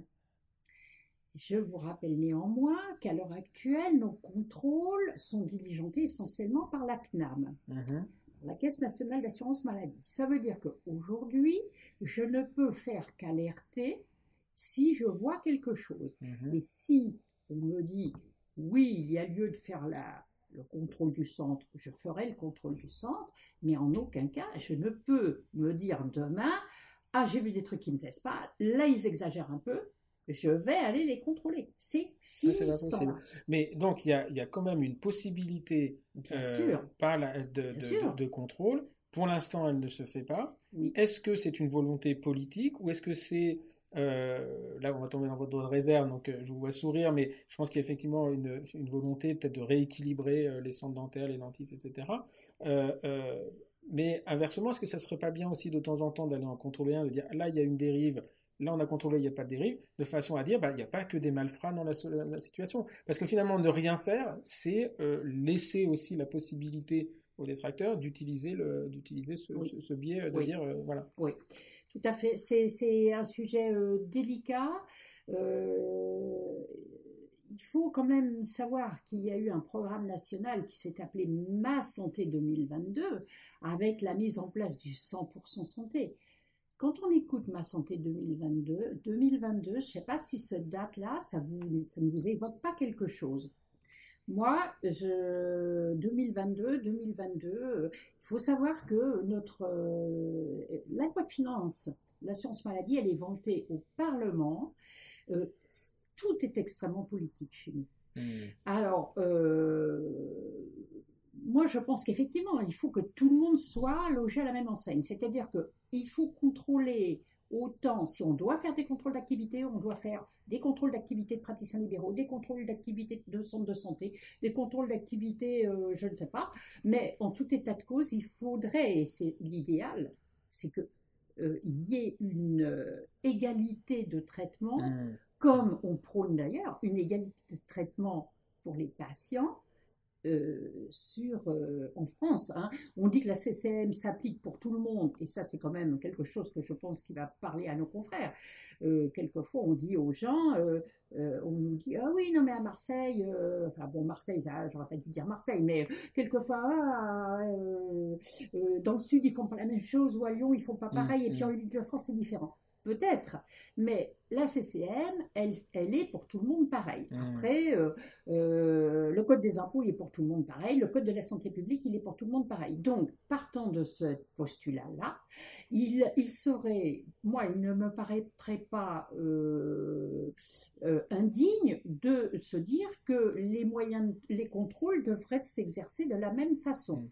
Et quand on va voir nos confrères en leur disant, non mais là, vous n'avez pas facturé de radio en dos, est-ce qu'il y a vous pensez que euh, vous n'avez pas oublié quelque mm. chose parce que souvent ils les ont faites. C'est ça qui bon. Eh bien, pourquoi est-ce qu'on dirait pas la même chose au centre de santé mm. dentaire mm. hein, Il n'y a, pas, a pas de raison. Alors les centres de santé dentaire, euh, il faut savoir que ce sont des grosses, des grosses usines, hein, et, et, vous le savez aussi bien que moi, puisque vous avez invité à euh, un des concepteurs d'un centre de santé, docteur de moi, un directeur médical. oui, le, médical, le directeur médical. Et que j'ai euh, enregistré un podcast avec son fils, donc James Cohen qui a créé ça, et euh, voilà, que ça va faire un numéro spécial. Le centre dentaire m'intéresse beaucoup parce que on est à l'aube, à mon avis, d'une transition de la profession. Oui. Et que, voilà, bah, comme tout, toutes les transitions, il y a des moments où c'est tumultueux. Puis après, c'est fini toujours par Moi, je pense que les centres de santé dentaire auraient tout à gagner, euh, y compris en légitimité auprès de la profession. Hein, parce que finalement, les chirurgiens dentistes qui travaillent en centre de santé dentaire, ils ont un diplôme qui est reconnu. Mmh, mmh. Donc, euh, donc c'est, ça, me rappelle un peu, mais de, très loin, euh, quand j'ai commencé à être chirurgien dentiste conseil, on avait toujours l'impression qu'on avait qu'un demi-diplôme. Enfin, les confrères avaient mmh. l'habitude de penser qu'on avait qu'un demi-diplôme, etc. Bon, on a, on a eu la chance euh, d'avoir des gens euh, qui étaient. Euh, on a fait de la formation avec nos confrères. Enfin, ils ont, vu qu'on n'avait pas un demi-diplôme, que c'était une autre façon d'exercer. Moi, je pense qu'il y a des gens qui ont le droit d'exercer en centre de santé dentaire et qu'ils ont tout à gagner à être transparents sur, sur la chose. Mmh. Mais c'est vrai qu'il y a eu le scandale Dentexia et ça, ça, ça qui euh, rejaillit. Euh, et qui sert, euh, qui sert aussi de, de, de, support pour dire voilà. Mais je pense que notre profession va énormément évoluer ah et que le salariat n'est plus considéré comme, un signe mm. de de mauvaise qualité. Ouais, de mauvaise qualité. Non, mais ça, il faut que les gens. Voilà, c'est, on est dans les. mais moi, je n'ai aucune vision sur ce que font les centres de santé dentaire, si, sauf les retours que j'ai quand les gens ne sont pas contents. Ça, par le patient. Mais ça, c'est la même chose pour les cabinets libéraux. Hein. Vous savez, les, gens savent nous trouver comme ça va pas. Hein. Bien, bah écoutez, voilà, ça fait déjà un peu plus d'une heure quarante qu'on est, qu'on est ensemble. C'était très intéressant. Alors, on n'a pas eu le temps de parler, euh, si, quand même, l'évolution de votre profession, parce qu'aujourd'hui, vous êtes très impliqué dans le tracing hein, des, patients, euh, des patients Covid. C'est-à-dire que, vraiment, cette crise sanitaire a fait qu'ils sont allés chercher tout le monde. Alors, euh, voilà, donc vraiment. Tout le monde, c'est du volontariat. Hein. Ah, c'est du volontariat, oui, ça. On, Mais oui, chez nous, c'est toujours basé sur le volontariat. Euh, sauf que quand on s'est engagé dans ce volontariat, on ne savait pas quelle sauce on allait manger. c'est d'en sortir. C'est voilà, on nous a dit, euh, on est sorti du confinement le 11 euh, le 11 mai 2020 et on nous a dit en gros le 20 le 20 avril, est-ce que vous êtes volontaire pour faire du tracing? On ne savait pas comment, on ne savait pas en quoi ça mmh. consistait, etc. nous, on a quand même je pense, euh, les praticiens qui sont rentrés euh, ont un certain, enfin, à, l'assurance maladie ont quand même un certain sens du service public. Mm.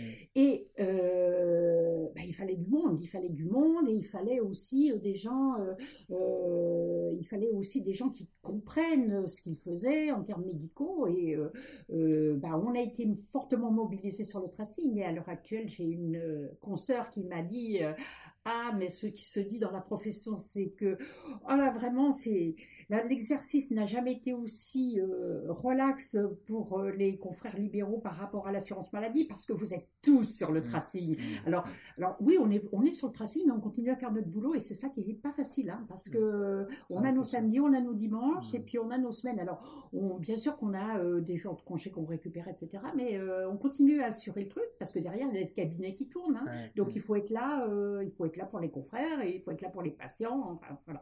Ok, et donc euh, vous avez mis sur pied sur, un programme de sensibilisation des sages-femmes. Hein, J'ai oui. l'occasion d'entretenir avec euh, Sophie Martin euh, à la fin de la première saison. pour l'hygiène bucco-dentaire des femmes enceintes et ça c'est pas c'est pas mis en place. Non, c'est pas mis en place. Alors voilà, ça c'est là on touche on touche à des points, euh, des points sensibles qui sont liés à ce que nous on appelle l'institution, parce que vous vous appelez ça la Sécu, et nous on appelle ça l'institution avec un grand I. Donc Bon, ben c'est la même chose. Alors il faut savoir qu'il y a euh, des choses qui, les, euh, qui, qui, sont intéressantes, qu'on met sur pied, qui sont quelquefois lourdes à lancer, et puis quelquefois, ben, c'est pas le moment. Or, on a, on a euh, dans, nos, dans, nos, dans nos cartons un programme de sensibilisation des sages-femmes pour inciter les futures mères à réaliser leurs OBD. Mmh. Parce que finalement, on s'est dit, ben voilà, comment est-ce qu'on va pouvoir toucher ça? Bon, il y a le BD 3 ans, 20, 24 ans. Euh, donc, ben, il y a eu beaucoup, beaucoup d'actions hein, pour dans les classes, dans les écoles. Bah, ça marche pas si mal, mmh. mais finalement, qu'est-ce qui est le mieux? Le mieux, c'est d'aller le plus en amont, parce que et là, vous voyez quand même qu'on a changé. Plus en amont que la femme enceinte, il n'y a pas. Hein. Plus en amont que la femme enceinte, mais plus en amont que le BD, le BD de 3 ans. la vie privée des gens, mais plus le BD que que le plus en amont que le BD des 3 ans, c'est quand même la, maman, la future mère. Et en qui la future mère a confiance quand elle est enceinte, euh, bah, c'est souvent la sage-femme parce que la sage-femme, les sages-femmes, elles ont pris, euh, elles ont pris, euh, elles sont de plus en plus importantes dans la dans la vie de, de, de, la future mère. Hein. Moi, et des, quand quand, et des femmes, oui oui, des futures mères, mais des femmes et des jeunes filles aussi. moi, quand j'ai eu mes enfants, une femme, une sage-femme, elle était là dans la salle d'accouchement à vous dire oh quel beau, petit, mmh. et puis c'était tout. En fait, c'est pas ça une sage-femme. Ah moi, je ne savais pas ce que c'était qu'une sage-femme. C'est une profession médicale. Donc là, je vous renvoie à ceux, qui, qui, qui qui nous écoutent et qui veulent vraiment en savoir un peu plus sur le métier de sage-femme, je vous renvoie au post, à l'épisode 25, je crois, avec Sophie Martin, qui est sage-femme et dentiste, et euh, qui nous explique vraiment, moi j'ai appris plein de choses, euh, en plus je suis le papa d'un petit Paul euh, il y a de, qui est né fin mai, donc j'ai vu le travail des sages-femmes, effectivement, entre ma fille aînée qui a 16 ans et mon dernier qui a 3 mois aujourd'hui, c'est un métier qui a complètement évolué. Hein. Et, donc l'idée a été de dire, euh, ben, pour euh, donc il existe des examens bucco-dentaires maternité, euh, et on s'aperçoit que les futures mères n'y vont pas parce que d'une part, c'est difficile, euh, surtout euh, dans les départements comme les nôtres, d'accéder à un cabinet dentaire. Hein, c'est compliqué mmh, puisqu'on mmh. est, on a une démographie dentaire de, praticiens qui est quand même très faible. Et puis d'autre part, elles ont cette appréhension de se dire pas de soins pendant la grossesse. On mmh. y est encore, hein, on y est encore. C'est ça qui est étrange. Donc, comment est-ce qu'on pourrait faire pour euh, quelle est la personne de confiance euh, que les futures mères fréquentent et qui pourrait euh, les amener à réaliser cette, cette BD et après à, rentrer dans un espèce de, de démarche vertueuse, c'est-à-dire que je fais mon, examen bucco-dentaire maternité, je me fais soigner et après mon enfant, mon enfant, bah, c'est pareil, il faut que je fasse attention à ses dents etc. C'est tout un cercle. Et là, on s'est, on s'est dit, en en parlant, en en parlant avec des gens de la profession qui faisaient autre chose euh, que euh, de l'odontologie, euh, on s'est dit, mais effectivement, la personne de confiance de la future mère, c'est la, c'est, ah la sage-femme. Mmh. Et si on arrive à convaincre les sages-femmes, qui sont des gens qui sont dans l'empathie d'une mmh, façon mmh. absolument extraordinaire, si on arrive à les convaincre que euh, elles, savent les conséquences euh, d'une mauvaise, hygiène euh, bucco-dentaire les, sur la grossesse, elles savent les risques d'accouchement prématuré, de prééclampsie. Donc, si on arrive à convaincre ces sages-femmes, alors expliquer le plus, elles auront une écoute attentive de la part de la mère, de la future mère qui dira, bon allez, c'est le moment, je vais essayer, je vais déjà aller chez le praticien, chez le dentiste. Parce que, bon, il n'y a pas que la peur du dentiste, il y a aussi euh, tout ce qui se dit de faux sur les soins dentaires au moment de la, de la grossesse.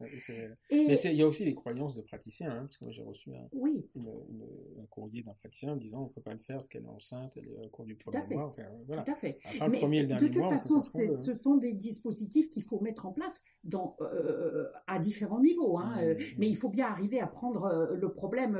alors parce que il faut que non seulement il faut qu'on convainque les sages-femmes, mais de l'autre côté, il faut parallèlement convaincre les confrères de recevoir ces, ces, mmh, ces femmes enceintes. Parce qu'il y a des confrères qui, qui, pensent, pour certains actes, effectivement, qu'il ne faut pas les réaliser, d'autres qu'on peut les réaliser, etc.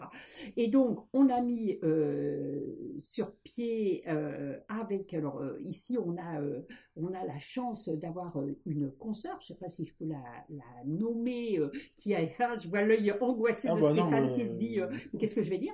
On a quelqu'un qui s'appelle Manon Besto, mmh. qui, qui a fait plein de choses dans sa vie et qui connaît très bien, qui est très, euh, qui est très euh, branchée hôpital.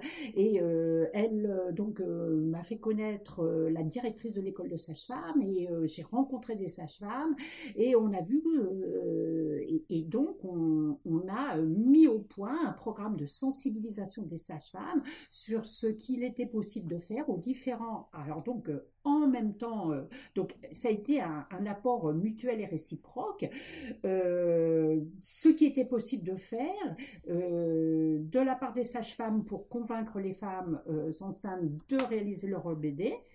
Et autre volet, mais qui n'a pas été mis en place, c'est de convaincre les praticiens de bien vouloir recevoir les femmes mmh. et de réaliser ces soins au, cours de, au cours de la grossesse. Et ça, moi, c'est quelque chose auquel, alors ça n'a pas pu être mis en place à l'heure actuelle parce qu'il y a eu euh, la fameuse convention qui a été signée et qui a mobilisé tout la, toute l'énergie mmh. des chirurgiens dentistes conseil parce que à mesure que le temps avance, on a ces paniers qui sont euh, mm. fluctuants, donc on est, sans, on, remet beaucoup, beaucoup, beaucoup, euh, on passe beaucoup de temps à expliquer, mais euh, c'est quelque chose dont je ne désespère pas d'arriver à, convaincre le médecin conseiller régional, puisque c'est notre, c'est notre N plus 2 au niveau de l'assurance maladie, hein, de, de, de l'importance d'aller dans les cabinets, euh, enfin, de, rencontrer les sages-femmes pour, euh, euh, pour qu'elles participent, à, cette campagne. Eh ben, donc on va, on, invitera Manon Bestou. On n'a pas toujours été en très très bon terme, je ne sais pas pourquoi d'ailleurs, parce qu'on ne se connaît pas. Et effectivement, elle a un parcours très très atypique, elle a plein de choses à, raconter. Donc je viens de noter son nom, parce que je n'ai pas pensé à l'inviter, parce que ça reste quand même une, gueule du dentaire, enfin moi une gueule normande. Et oui. on je, je l'inviterai au moins à venir participer. Je ne sais pas si elle acceptera d'ailleurs. Eh bien, euh, voilà, on aurait pu parler euh, euh, je vois l'acronyme que vous étiez responsable du CHSCT, ça c'est un truc. Quand on a travaillé à l'hôpital, c'est juste euh, ce qui nous fait, ce qui nous fait peur. Euh, merci, merci infiniment de ce, de ce tour, de ce tour d'horizon de la profession. Et moi, j'ai appris plein de choses. Donc, je suis sûr que. Alors, merci à vous, Stéphane. Hein, voilà, donc beaucoup vont me dire, ouais, mais on le savait déjà, etc. Je pense qu'il y en a beaucoup qui diront, on ne savait pas. moi, j'ai retenu, j'ai retenu quand même une phrase, c'est quand on arrive au contrôle d'activité, c'est un sentiment d'échec. Et donc, ça remet un peu aussi l'église au milieu, au milieu du village. Et euh, voilà, c'est, euh, on est dans un système qui est très compliqué. D'un côté, d'un organisme payeur, de côté, on ne veut pas une profession libérale qui vit quand même euh, de ses financements indirectement, mm. mais qui ne veut pas de contrôle. voilà, moi je dis toujours, bah, quand il y a un expert qui passe pour réparer une voiture, il y a toujours un expert, il y a un contrôle, le garagiste ne fait pas ce qu'il veut. Certes, on n'est pas des garagistes. Certes, on n'a pas envie de devenir euh, euh, des labellisés. Euh, il y en a d'autres qui le sont, qui ont des labels. AXA, enfin, je ne sais pas trop, sais pas trop comment ça se passe. Moi, on est peu concerné par ça et on en pense qu'on veut. Ça, pour le coup, autant je suis plus libéral sur la notion de centre dentaire, autant sur l'enfermement avec les assurances, c'est plus compliqué mm. dans ma façon de faire. Mais je ne demande qu'une chose, c'est d'être convaincu du reste. J'ai appris avec ces podcasts qu'il faut écouter tout le monde.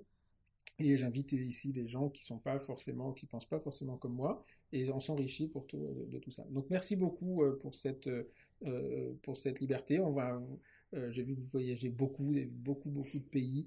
euh, vous faites plus de bateaux. non, plus de bateaux, mais beaucoup de voyages encore. Beaucoup de voyages, et on s'était retrouvés un jour à la boulangerie du coin avec votre fille qui faisait ce tour du monde. Fille d'ailleurs qui s'appelle Charlotte en honneur on va le dire quand même parce que ça très bien. Au docteur Charlotte euh, Jost, qui était une, euh, une orthodontiste euh, de d'Annecy, me semble-t-il, et qui était assistante à Garancière quand je faisais quand je faisais mes études. Et alors cette Charlotte Jost non seulement était compétente, intelligente, mais belle et, et gentille. Et, si j'ai appelé ma fille aînée Charlotte, bah, il faut le dire au docteur Jost, c'est longtemps que vraiment, eh bien ma, Charlotte à elle, ma Charlotte à moi, bah, elle n'est malheureusement pas chirurgien-dentiste, mais elle, est, elle, est jolie, elle est, elle est, jolie, elle est brillante et elle voyage beaucoup parce qu'elle revient d'un tour du monde. Donc finalement, c'est voilà, c'est pas. Merci Stéphane. voilà, moi je l'ai vu qu'à la boulangerie, j'ai échangé pendant 10 minutes avec elle, elle m'a redonné l'envie de faire du tour du monde. donc voilà, merci beaucoup Elisabeth pour ce pour cet entretien très intéressant. Euh, voilà, comme toujours, on a dit mais qu'est-ce que je vais raconter pendant une heure? Ben voilà, ça fait deux heures qu'on est là et euh, finalement on pourra encore passer deux heures supplémentaires. Merci à vous de nous avoir écoutés. Voilà, j'espère aussi que ces podcasts vous amènent à réfléchir un peu sur les fonctions de chacun.